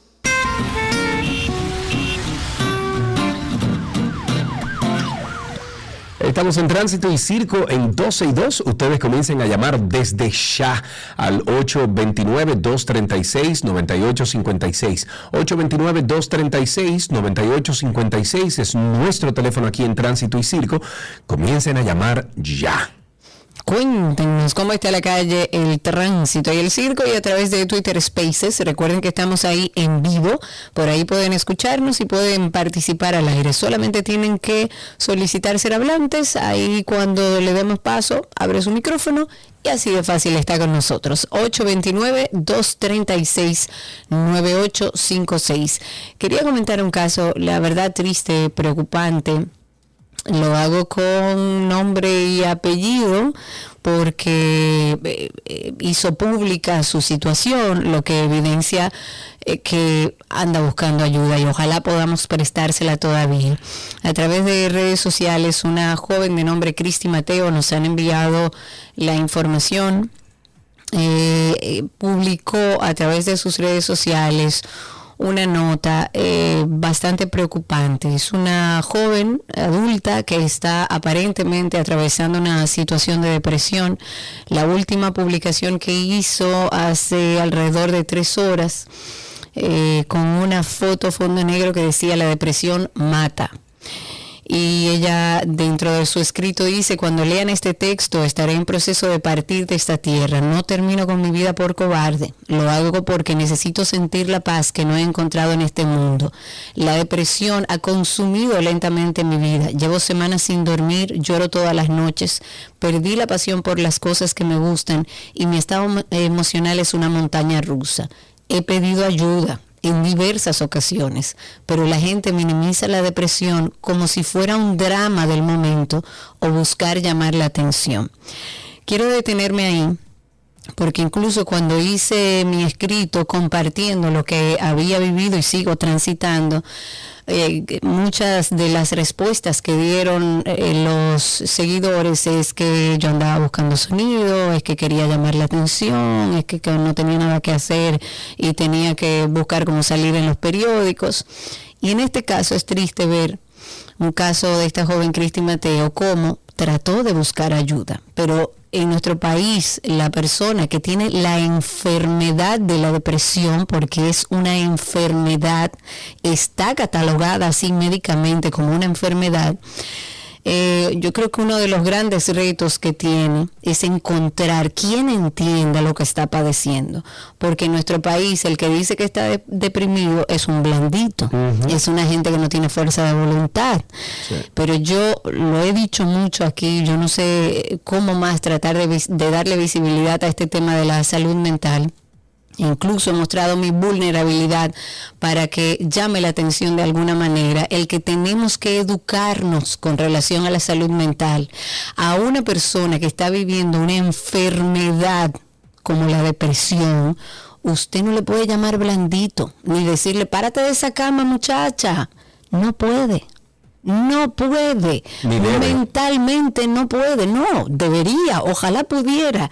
No puede. La gente yo no sé qué es lo que piensa. Si es que entiende que del cuello para arriba nada más existen los ojos, la nariz, la boca y las orejas cuando lo que usted más tiene del cuello para arriba es el órgano más importante de su cuerpo, que es el cerebro, que es la mente.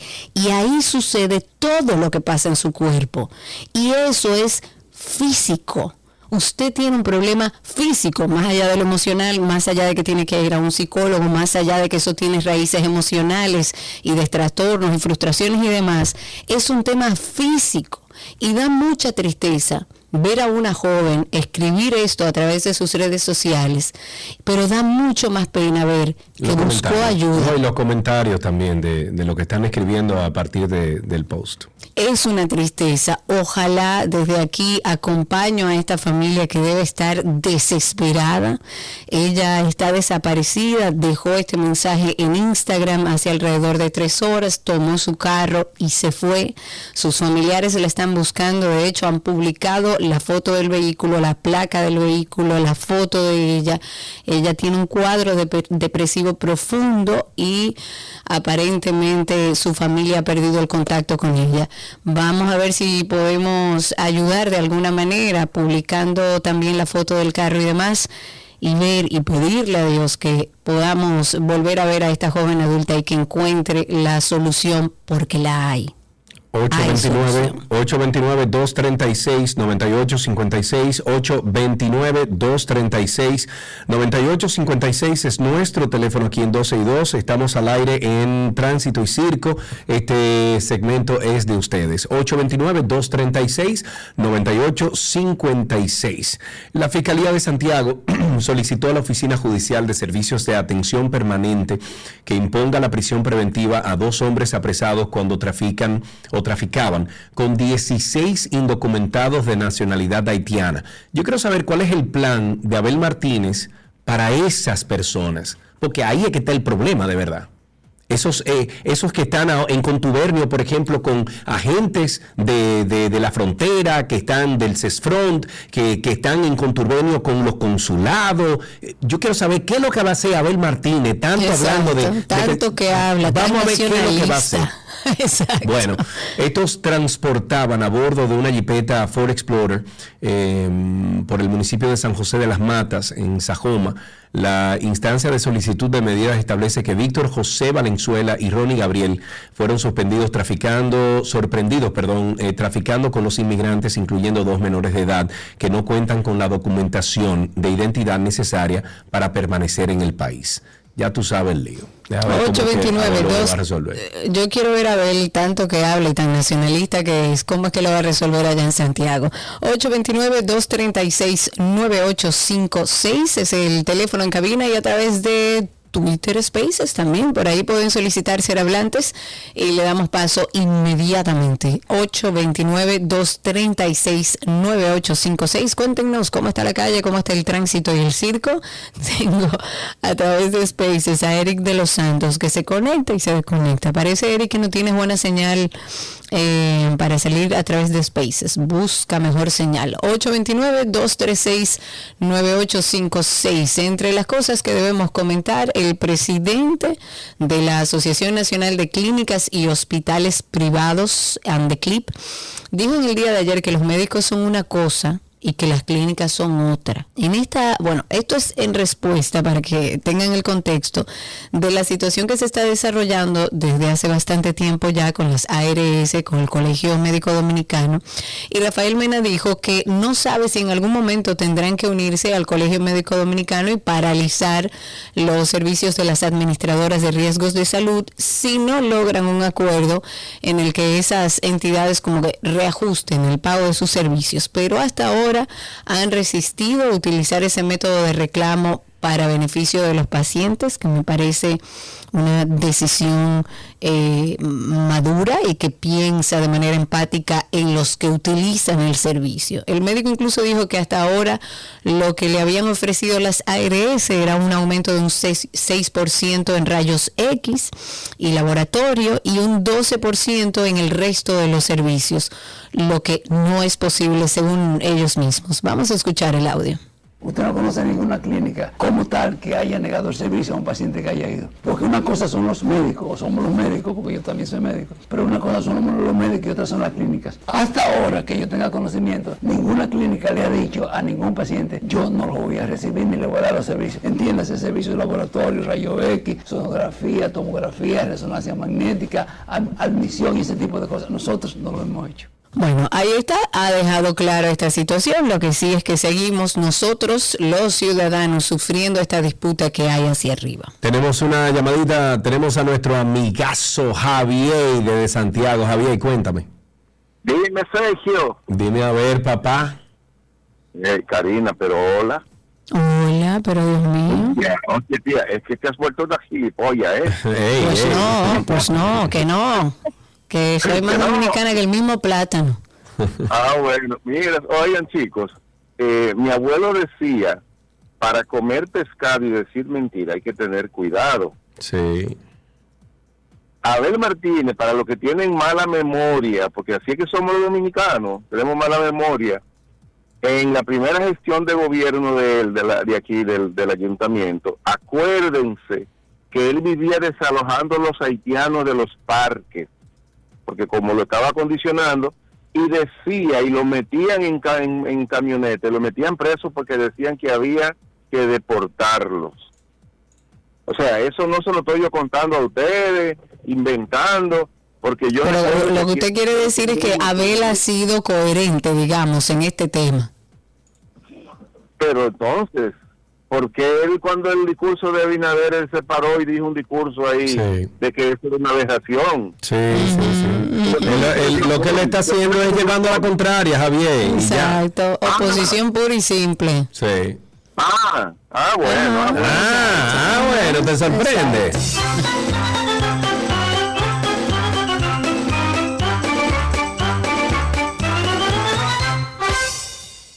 Ok, estaba diciendo completamente lo contrario, pero tengo Ah, a Lucas aquí con nosotros a través de Twitter Spaces. Amigo, cuéntanos. Bueno, me escuchan, Sergio Karina. Exactamente. Señores, que cuánto tiempo. Miren, respecto a los médicos y el pleito que tienen, un paciente muy cercano va y coordina una cirugía con un médico. El médico le dice, mira, no estamos recibiendo eh, eh, eh, los seguros, usted tiene que pagar y pedir a su seguro que le reembolse. Perfecto. La cirugía cuesta, mis honorarios son 30 mil pesos y 15 mil pesos más pueden ser para gastos extras. De acuerdo. Firma su contrato, termina la cirugía, cuando pasa la cirugía, el médico le dice, eh, se le están preparando su factura allá debajo en la clínica, pero su factura refleja que son 40 mil pesos más, porque encontramos una pequeña obstrucción y esos son parte de mi honorario también. Así que él pudo haber dicho, cuesta un millón de pesos más, esa Claro, obstrucción que yo encontré. Claro, Entonces ahí, ahí ese es el punto donde radica el, el pleito entre los médicos y la ARS, que muchos médicos practican la hipocracia, que, que- pero muchos practican también el, el mercantismo, o sea, la medicina como un, como un negocio. Tristemente es así.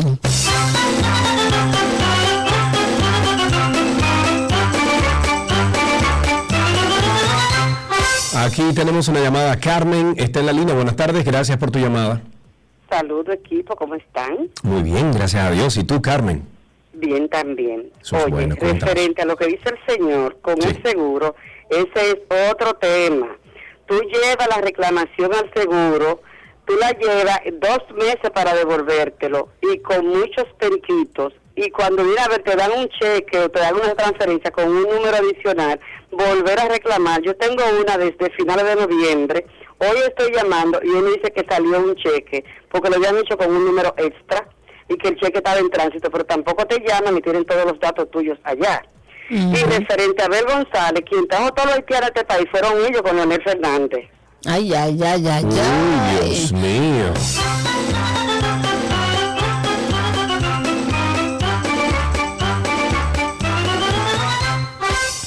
Déjame ambientar un poco a Omar, que parece que anda nuevo por aquí. Esta seña, para los que están en YouTube, porque Sergio y yo tenemos señas ya cuadradas, sin hablar, significa tengo a alguien en Spaces. Para que vayan aprendiendo por ahí. Omar, un saludo. Tengo a través de Spaces a Eric de Los Santos. Adelante, Eric, te escuchamos. Habilita tu micrófono, tienes que quitar el mute. El, dale al microfonito, al microfonito, al microfonito. No, no le dio, no le dio. 829-236-9856. Parece que Eric es nuevo por aquí. Cuéntanos, Eric. Volvió se fue. Eric, una sola vez le tienes que dar al micrófono. Una sola vez. Vamos a ver si lo logramos. Te doy un chancecito más. Ahí. No, no. Entonces, 829-236-9856. Ahí tenemos a Durán. Buenas tardes, ¿cómo estás? Sí, buenas tardes, Sergio, Karina. Gracias por tu llamada, cuéntanos. Eh, sí, Sergio, eh, lo mío es una pregunta, porque estoy pasando por ignorante, diríamos. Pero, ¿qué, ¿cuál es la institución, hablando de los seguros médicos, que se encargará de... Karina, no te rías, Karina, que lo puedes- escúchame escuche bien. Por ejemplo, yo ayer, mi- yo tengo una familia que somos cinco, y le llevé al cardiólogo, y el cardiólogo no coge seguro. Ajá. Pero era un cardiólogo que antes había usado, que usted llevaba su seguro y lo atendían y ahora no le no, reciben el la- seguro. La pregunta mía es, la pregunta mía es, Karina, ¿por qué los cardiólogos, urólogos, endocrinólogos no cogen seguro? Hay muchos de ellos, hay eh, muchos de ellos. Sí, sí, hay, hay muchos, otros que no, pero wow, los cardiólogos, el, el 90% no cogen seguro médico, entonces uno paga un seguro, ahora con lo que está pasando también, y eso, ese grupo de, de, de- de médicos no lo aceptan. Bueno, los médicos están en su...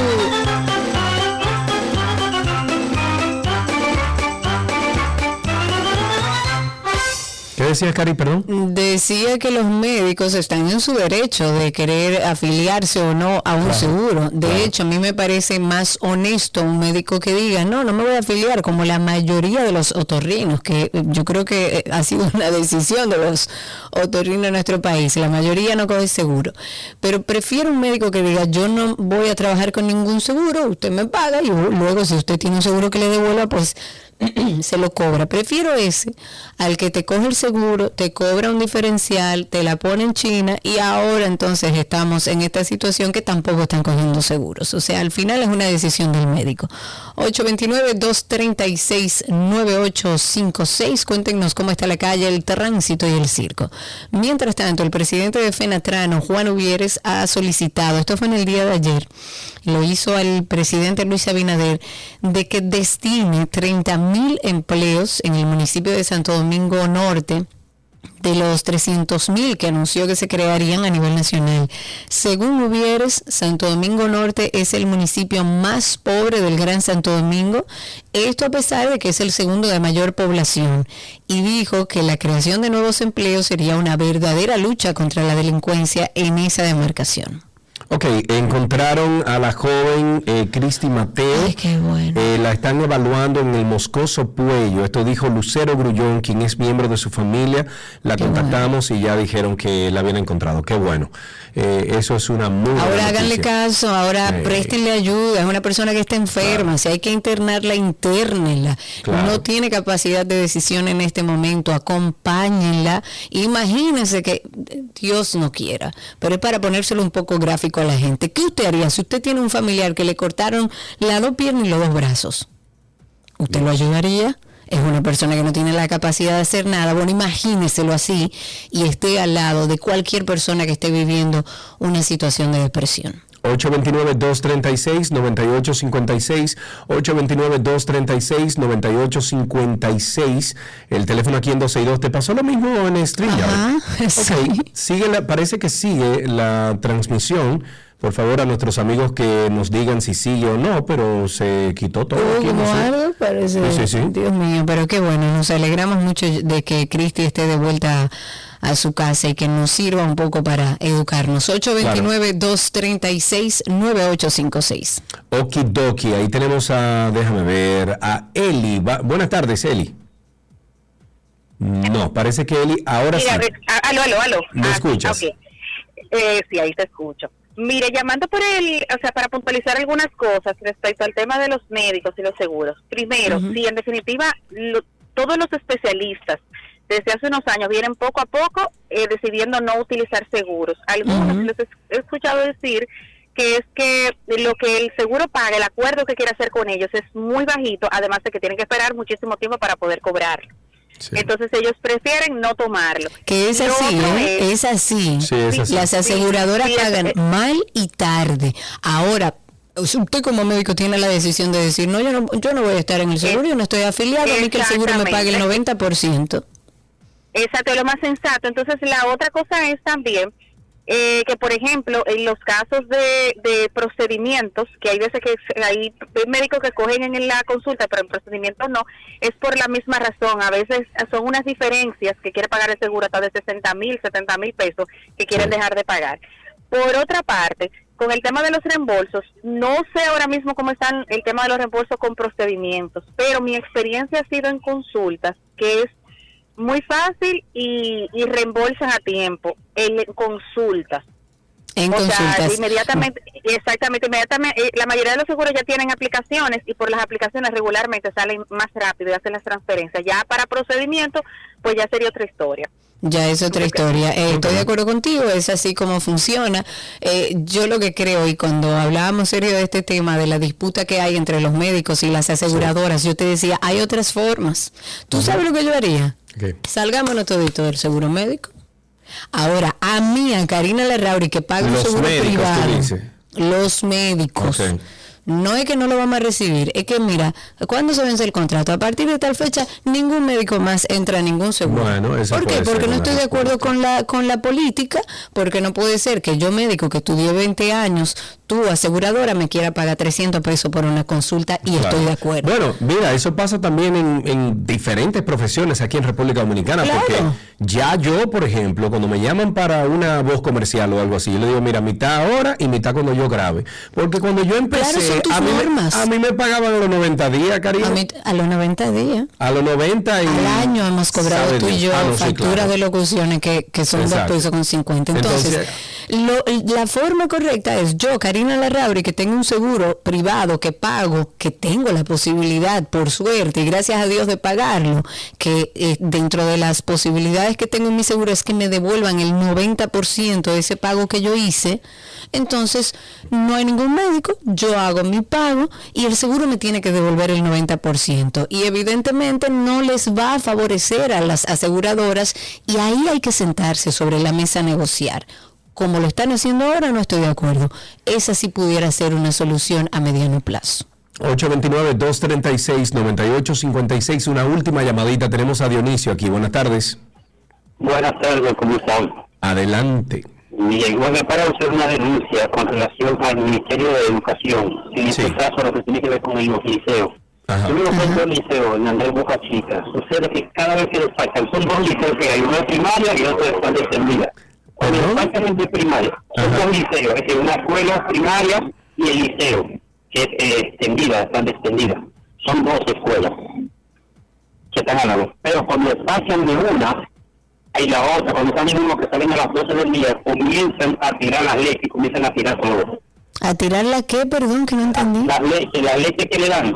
O sea, el almuerzo, el desayuno. desayuno escolar lo tiran, pero ¿quién lo tira? ¿El, el- los los directores? ¿Los No, mismos los estudiantes? a nosotros estudiantes que están en el otro liceo que salen más tarde.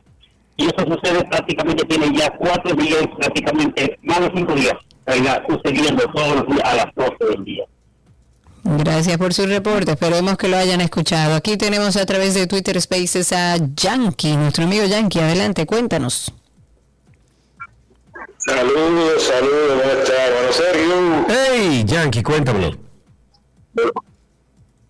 Todo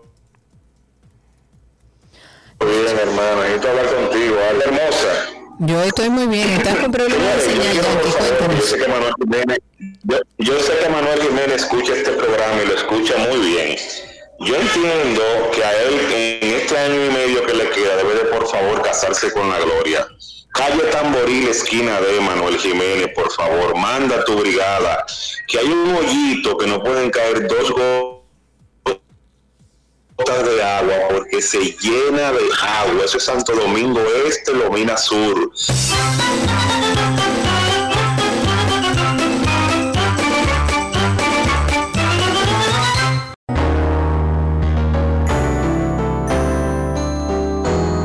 Estamos en nuestro segmento de medicina en 12 y 2 y siempre conectamos con la doctora Yori A. Roque Jiménez. Ella pertenece a Infecto Team para que nos cuente de las últimas actualizaciones del mundo de la medicina. La doctora está en el día de hoy en Estrangia. Si escuchan un poquito de ruido, pues vamos a perdonarla. Doctora, muchísimas gracias por estar con nosotros. Hola, hola Sergio. Espero estén todos bien y gracias por avisar que Claro, claro, claro. realmente se sale de mi control. No, no, y agradecemos muchísimo el esfuerzo, doctora. Usted sabe que usted es querida aquí en este programa. Empecemos de inmediato con hablamos, hablando un poquito de la vacuna contra el cólera que recibimos en el país. Pues sí, yo creo que la gente tiene que saber un poquito, porque como ta- estamos todos eh, todavía eh, incrédulos con, con lo de la vacuna, y esta semana el Ministerio de Salud Pública anunció que recibió un total de 85 mil dosis de esta vacuna contra cólera, y también ayer se inició la campaña de vacunación priorizando las poblaciones vulnerables. Esta vacuna que se recibió es una llamada Eurichol Plus, que puede ser administrada a todas las personas mayores de un año y que se necesitan dos dosis para completar el esquema en un intervalo mínimo de dos semanas. Eh, una vez aplicadas, ambas dosis proporcionan una protección contra el cólera durante al menos tres años. Eh, y si solamente se aplica una, que también se ha estudiado la, efic- la eficacia de solamente una dosis, eh, aunque no tanto, pero también proporciona cierta protección. Entonces, eh, la OPS, de acuerdo a un documento de posición que tiene la OMS desde el 2017 y sobre la base de la evidencia disponible, establece que esta vacuna debe ser administrada en zonas de cólera endémico, en crisis humanitarias. Eh, una vez hablamos de lo que pasó en Haití en el 2010. Y durante los brotes de cólera, como está pasando ahora en nuestro país, siempre en conjunción con otras estrategias de prevención y control de cólera. Genial. Y a propósito del cólera, Doc, usted nos tiene una información que me parece muy interesante relacionada a la inteligencia artificial con la medicina. Yo le tengo un poco de temor, pero hay cosas que sí que funcionan muy bien con la inteligencia artificial. Es realmente sorprendente, Karina, como dices, y, y uno como que tiene cierto temor porque uno se pone a pensar hasta dónde llegarán estas cosas, estos genios. Eh, fíjate que ingenieros en Georgia Tech Research Institute diseñaron un detector de diarrea, oigan esto, utilizando inteligencia artificial que puede alertar a oficiales de salud sobre brotes de enfermedades como justamente cólera. Este prototipo identificó la diarrea en 98% de las veces que se probó, según se explicó en una conferencia en la Sociedad Acústica de, de Nashville. Sí. Y, e incluso con ruido de fondo, fue efectivo en 96% de las Pero veces. espérate, pero eso se pone en el baño, ¿eh?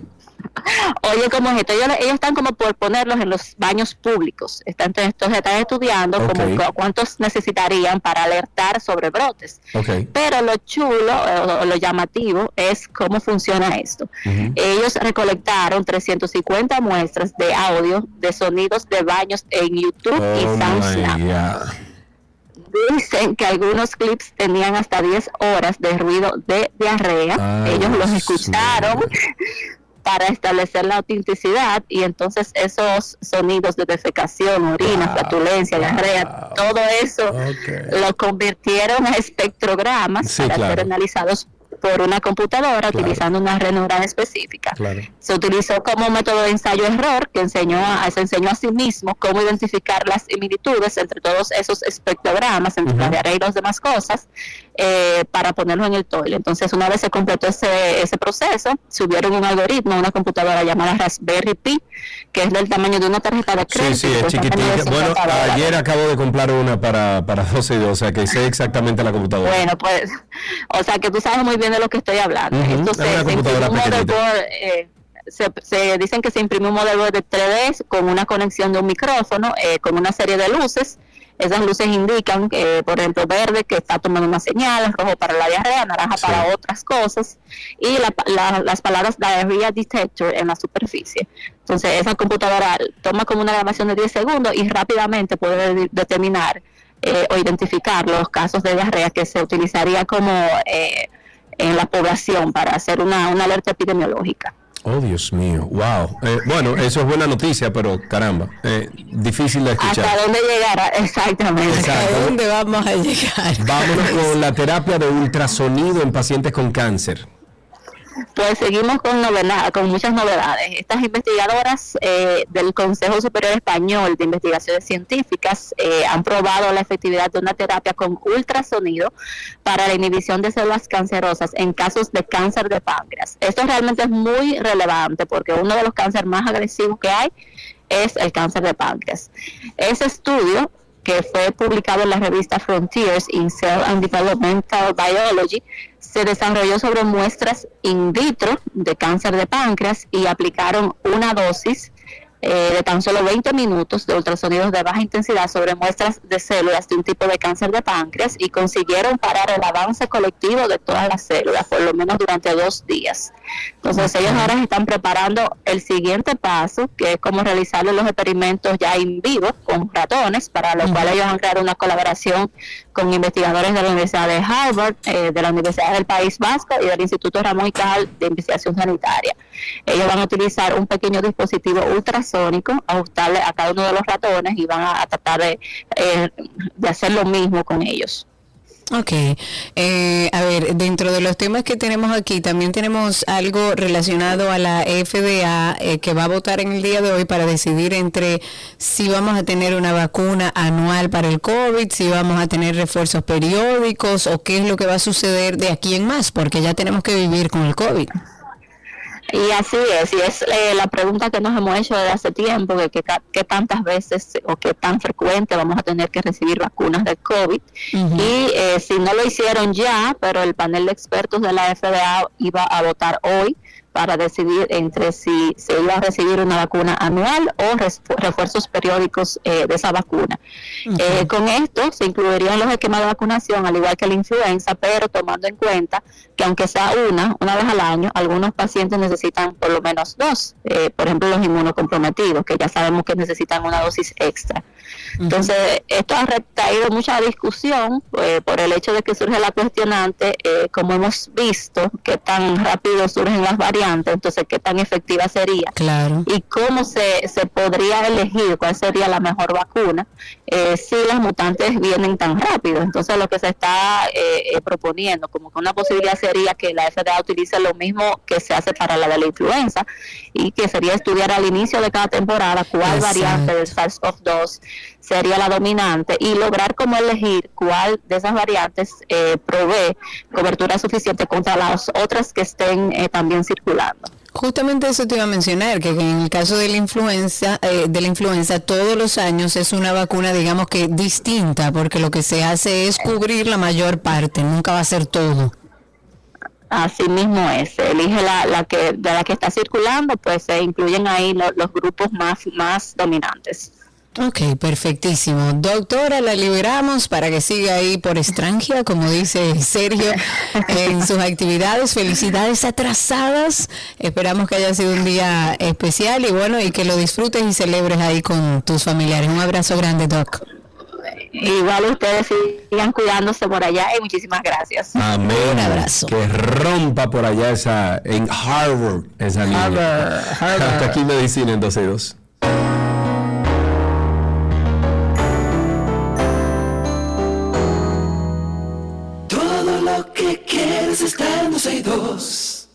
you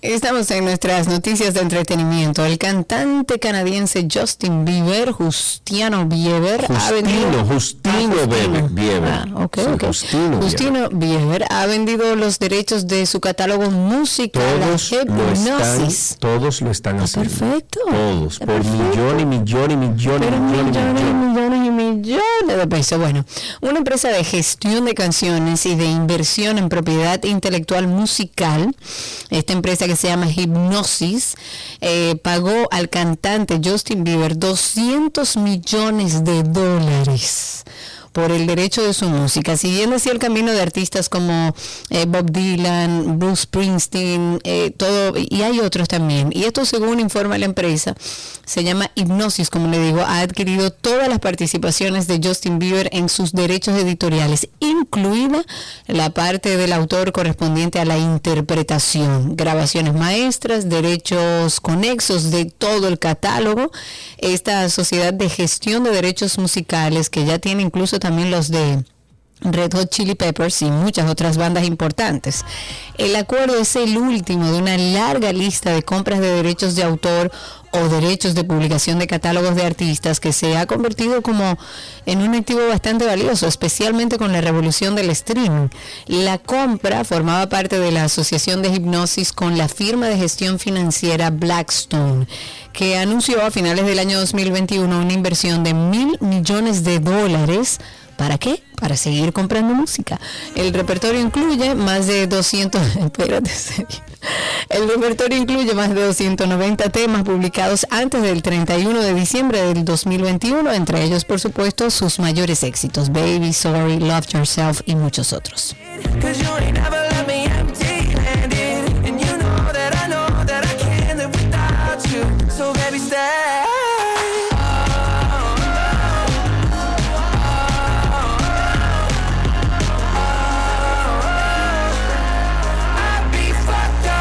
Can't be right here. I do the same thing I told you that I never would. I Told you I changed. Even when I knew I never could Know that I can't. Find nobody else as good as you. I need you to stay, need you to stay yeah. En otra noticia, Elton John planea ya el próximo paso de su carrera en el metaverso. Sí, señor. Este artista, eh, artista de 75 años ya se asoció a la plataforma de juegos en línea Roblox para una presentación virtual en vivo de 10 minutos de Elton John Presents Beyond the Yellow Brick Road. John, quien el año pasado realizó su último show en los Estados Unidos el 20 de noviembre en el Dodger Stadium en Los Ángeles, dijo que está de encontrar una manera de permanecer conectado con sus fanáticos una vez que ya no vuelva a salir de gira. La belleza de Roblox, según John, es que tiene muy pocas limitaciones. Ofrece a las personas de todo en el mundo la oportunidad de ser ellos mismos por completo y conectarse con las personas de una manera que nunca antes habían visto.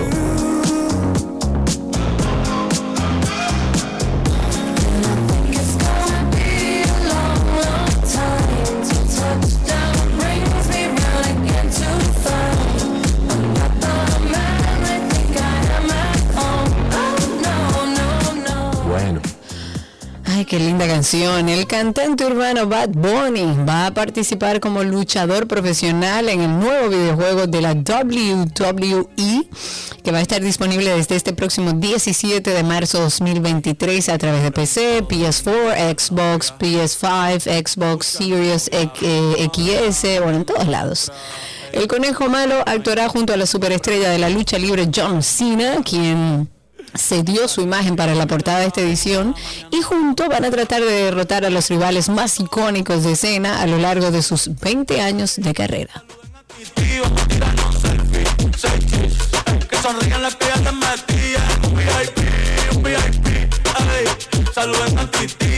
Recientemente los miembros de la legendaria banda The Doors, Robbie Krieger y Ray Manzarek, informaron que traspasaron su parte de los logros a una empresa independiente de música. La banda formada en, los, en el 1965 fue la primera en Estados Unidos en tener ocho álbumes de oro consecutivos y alcanzar 35 millones de discos vendidos solo en los Estados Unidos y más de 100 millones en todo el mundo.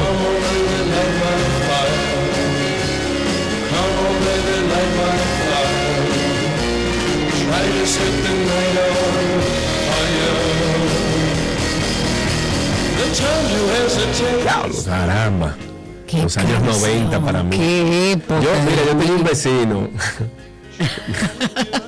Era ese, ese era el lindo, el lindo del vecino. Y era arriba en un techo. Y entonces uno llegaba allá, güey, y eso era, oye, eso era de todo por arriba y por abajo. Bien, en otra noticia, eh, en otra noticia, se acabó la fiesta para Panic at the Disco. El líder de la banda, Brendan Uri, anunció en las redes sociales en el día de ayer que el grupo va a tomar caminos separados después de los shows en Europa, en Reino Unido, esto va a ser en febrero y marzo.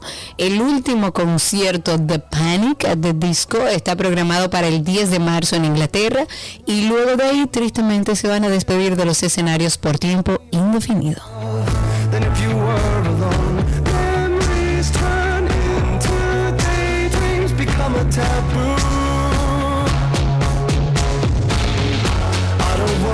El ministro australiano de Educación Jason Clark mostró el día de ayer sus dudas, sus dudas de que el rapero estadounidense Jay o Kanye pueda entrar en el país debido a sus comentarios antisemitas. En una entrevista en el canal de televisión Channel 9, Claire, o sea, el, el- el ministro, eh, calificó de horribles, horribles estos comentarios de Ye, quien según información aparecidas en la prensa local, planifica viajar a Australia, perdón, para visitar a la familia de su actual pareja, la arquitecta australiana Bianca Sensori.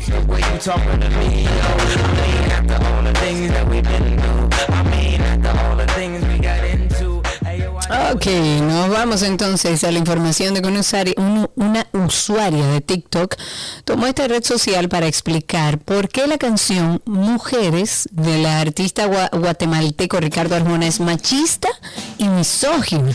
Luego de una serie de videos que han hecho tendencia donde mujeres quedan en evidencia al cometer algunos errores que generan risa entre los hombres. Y dice, por más graciosas que puedan parecer, es problemático utilizar una canción que sigue perpetuando un pensamiento machista, porque entonces se continúa normalizando todo lo que está mal con la letra, bajo el argumento de que es humor, pero no lo es. Hubiese dado mi columna vertebral por verlas andar. Después de hacer el amor. Sí, señor, otra vez la Asociación de Cronistas de Arte, Acroarte y Cervecería Nacional Dominicana anunciaron que Alberto Sayas, a.k.a. Sayitas, fue escogido para producir la próxima gala de premios Soberano 2023.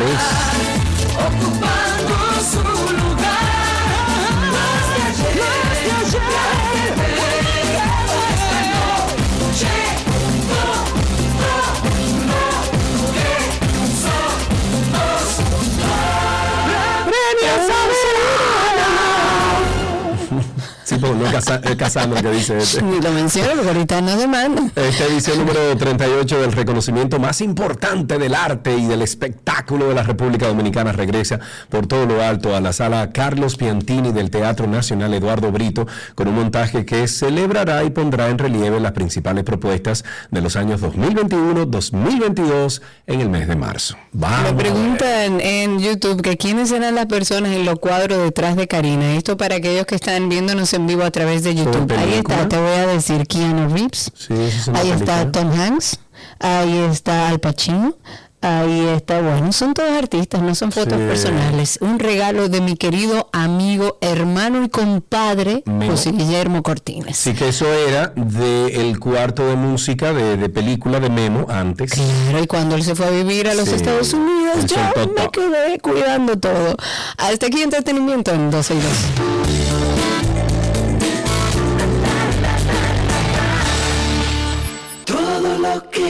Que quieres está en 12 y 2.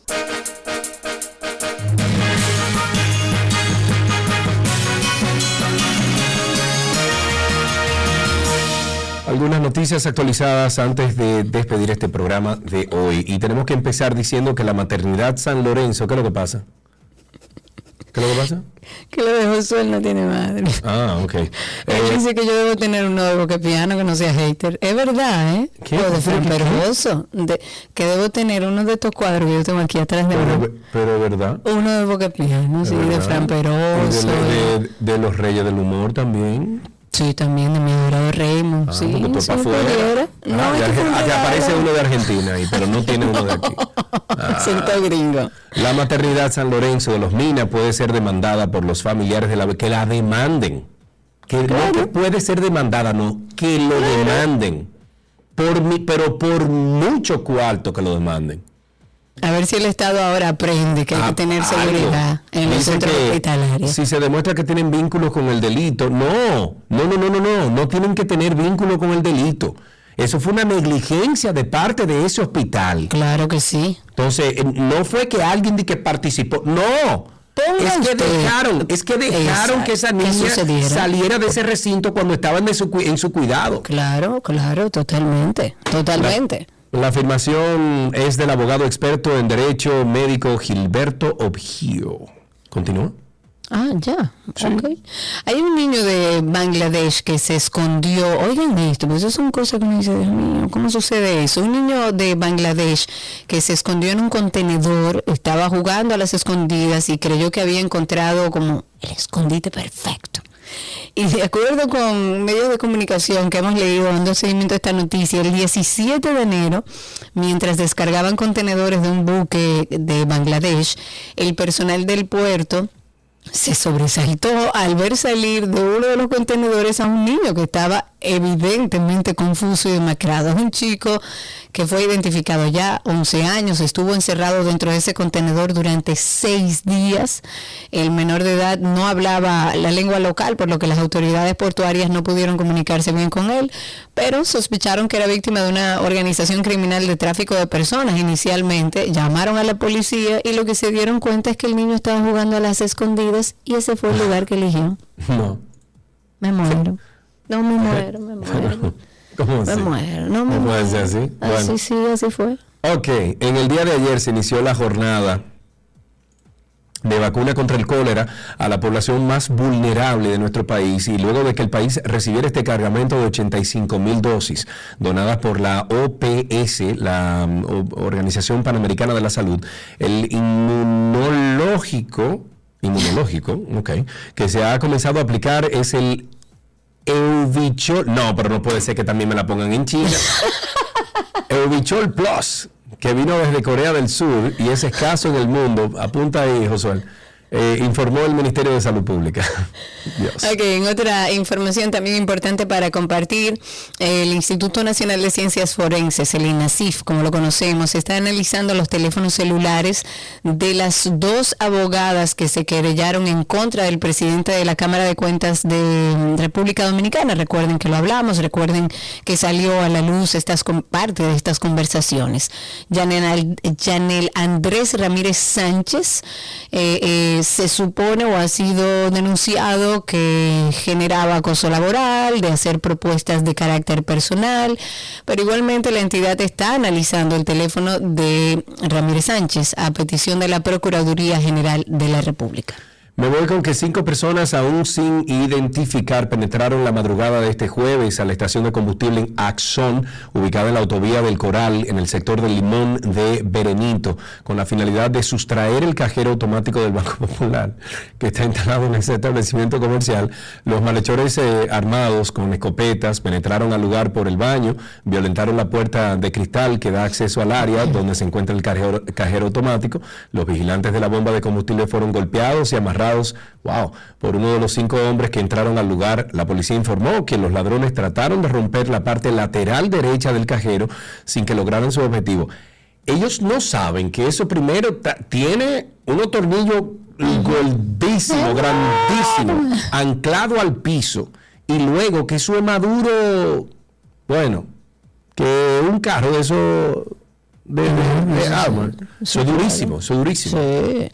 Bueno, con- con el objetivo de ampliar el radio de acción de la Estrategia Integral de Seguridad Ciudadana Mi País Seguro que está ejecutando el gobierno, el ministro de Interior y Policía, Jesús Chubásquez, dijo que está analizando el trabajo a seguir en los sectores vulnerables. Este funcionario dijo que la seguridad ciudadana es un tema de nación, por lo que el gobierno ha decidido involucrar a todos los sectores de la vida nacional, y estoy de acuerdo, dice, y cito, no se trata de un presidente ni de un funcionario, el problema de la seguridad es de todos, por eso hoy estamos aquí ante todos ustedes. Eso dijo Chu Vázquez, responsable, eh, hasta donde entendemos, del diseño de las políticas públicas en materia de seguridad.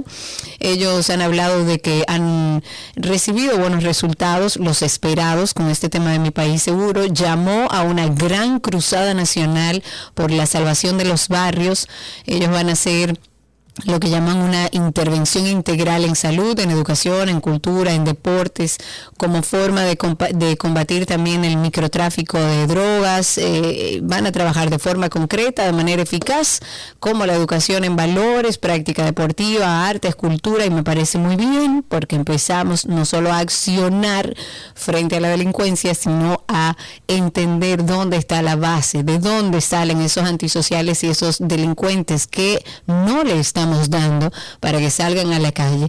Y mira, hay un ejemplo en Colombia, la Comuna 14, si mal no recuerdo, que es un ejemplo de que cuando tú en un barrio eh, trabajas de manera integral, viendo cuál es la problemática, dando oportunidades a los jóvenes, las cosas cambian. Eh, finalmente, el director general de aduanas, Eduardo Sanz Lobatón Yayo, afirmó que el 90% de la carga que está entrando a República Dominicana es inspeccionada por el sistema de rayo X, lo que ha permitido que las recaudaciones aumenten de un 19 a un 25%.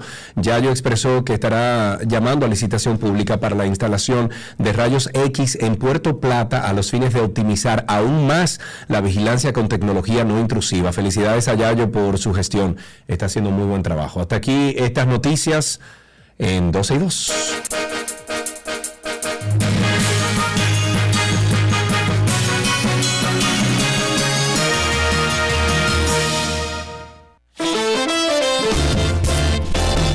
Adiós, hasta tomorrow, viernes. Ah, yo voy para la emisora mañana.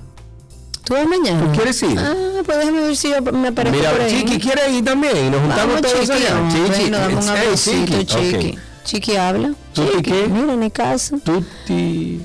Tutti, Tutto tutti, bene, tutto tutto che bene, tutto bene, Tutto tutto bene, tutto bene, tutto, tutto passa, tutto passa. tutto passa, tutto Pero pazza, ah, tenemos, que verdad, sentarnos, tutto tenemos pazza. que sentarnos con un vinito, con Chiqui y con Cristi, para que, Chi, para que Chiqui nos cuente la historia de ese tatuaje. Ay, sí. Personal, señores, hasta mañana. Gracias por la sintonía. Hoy pareció como viernes en este programa. Mañana nos encontramos aquí en este dial. Chau, chau.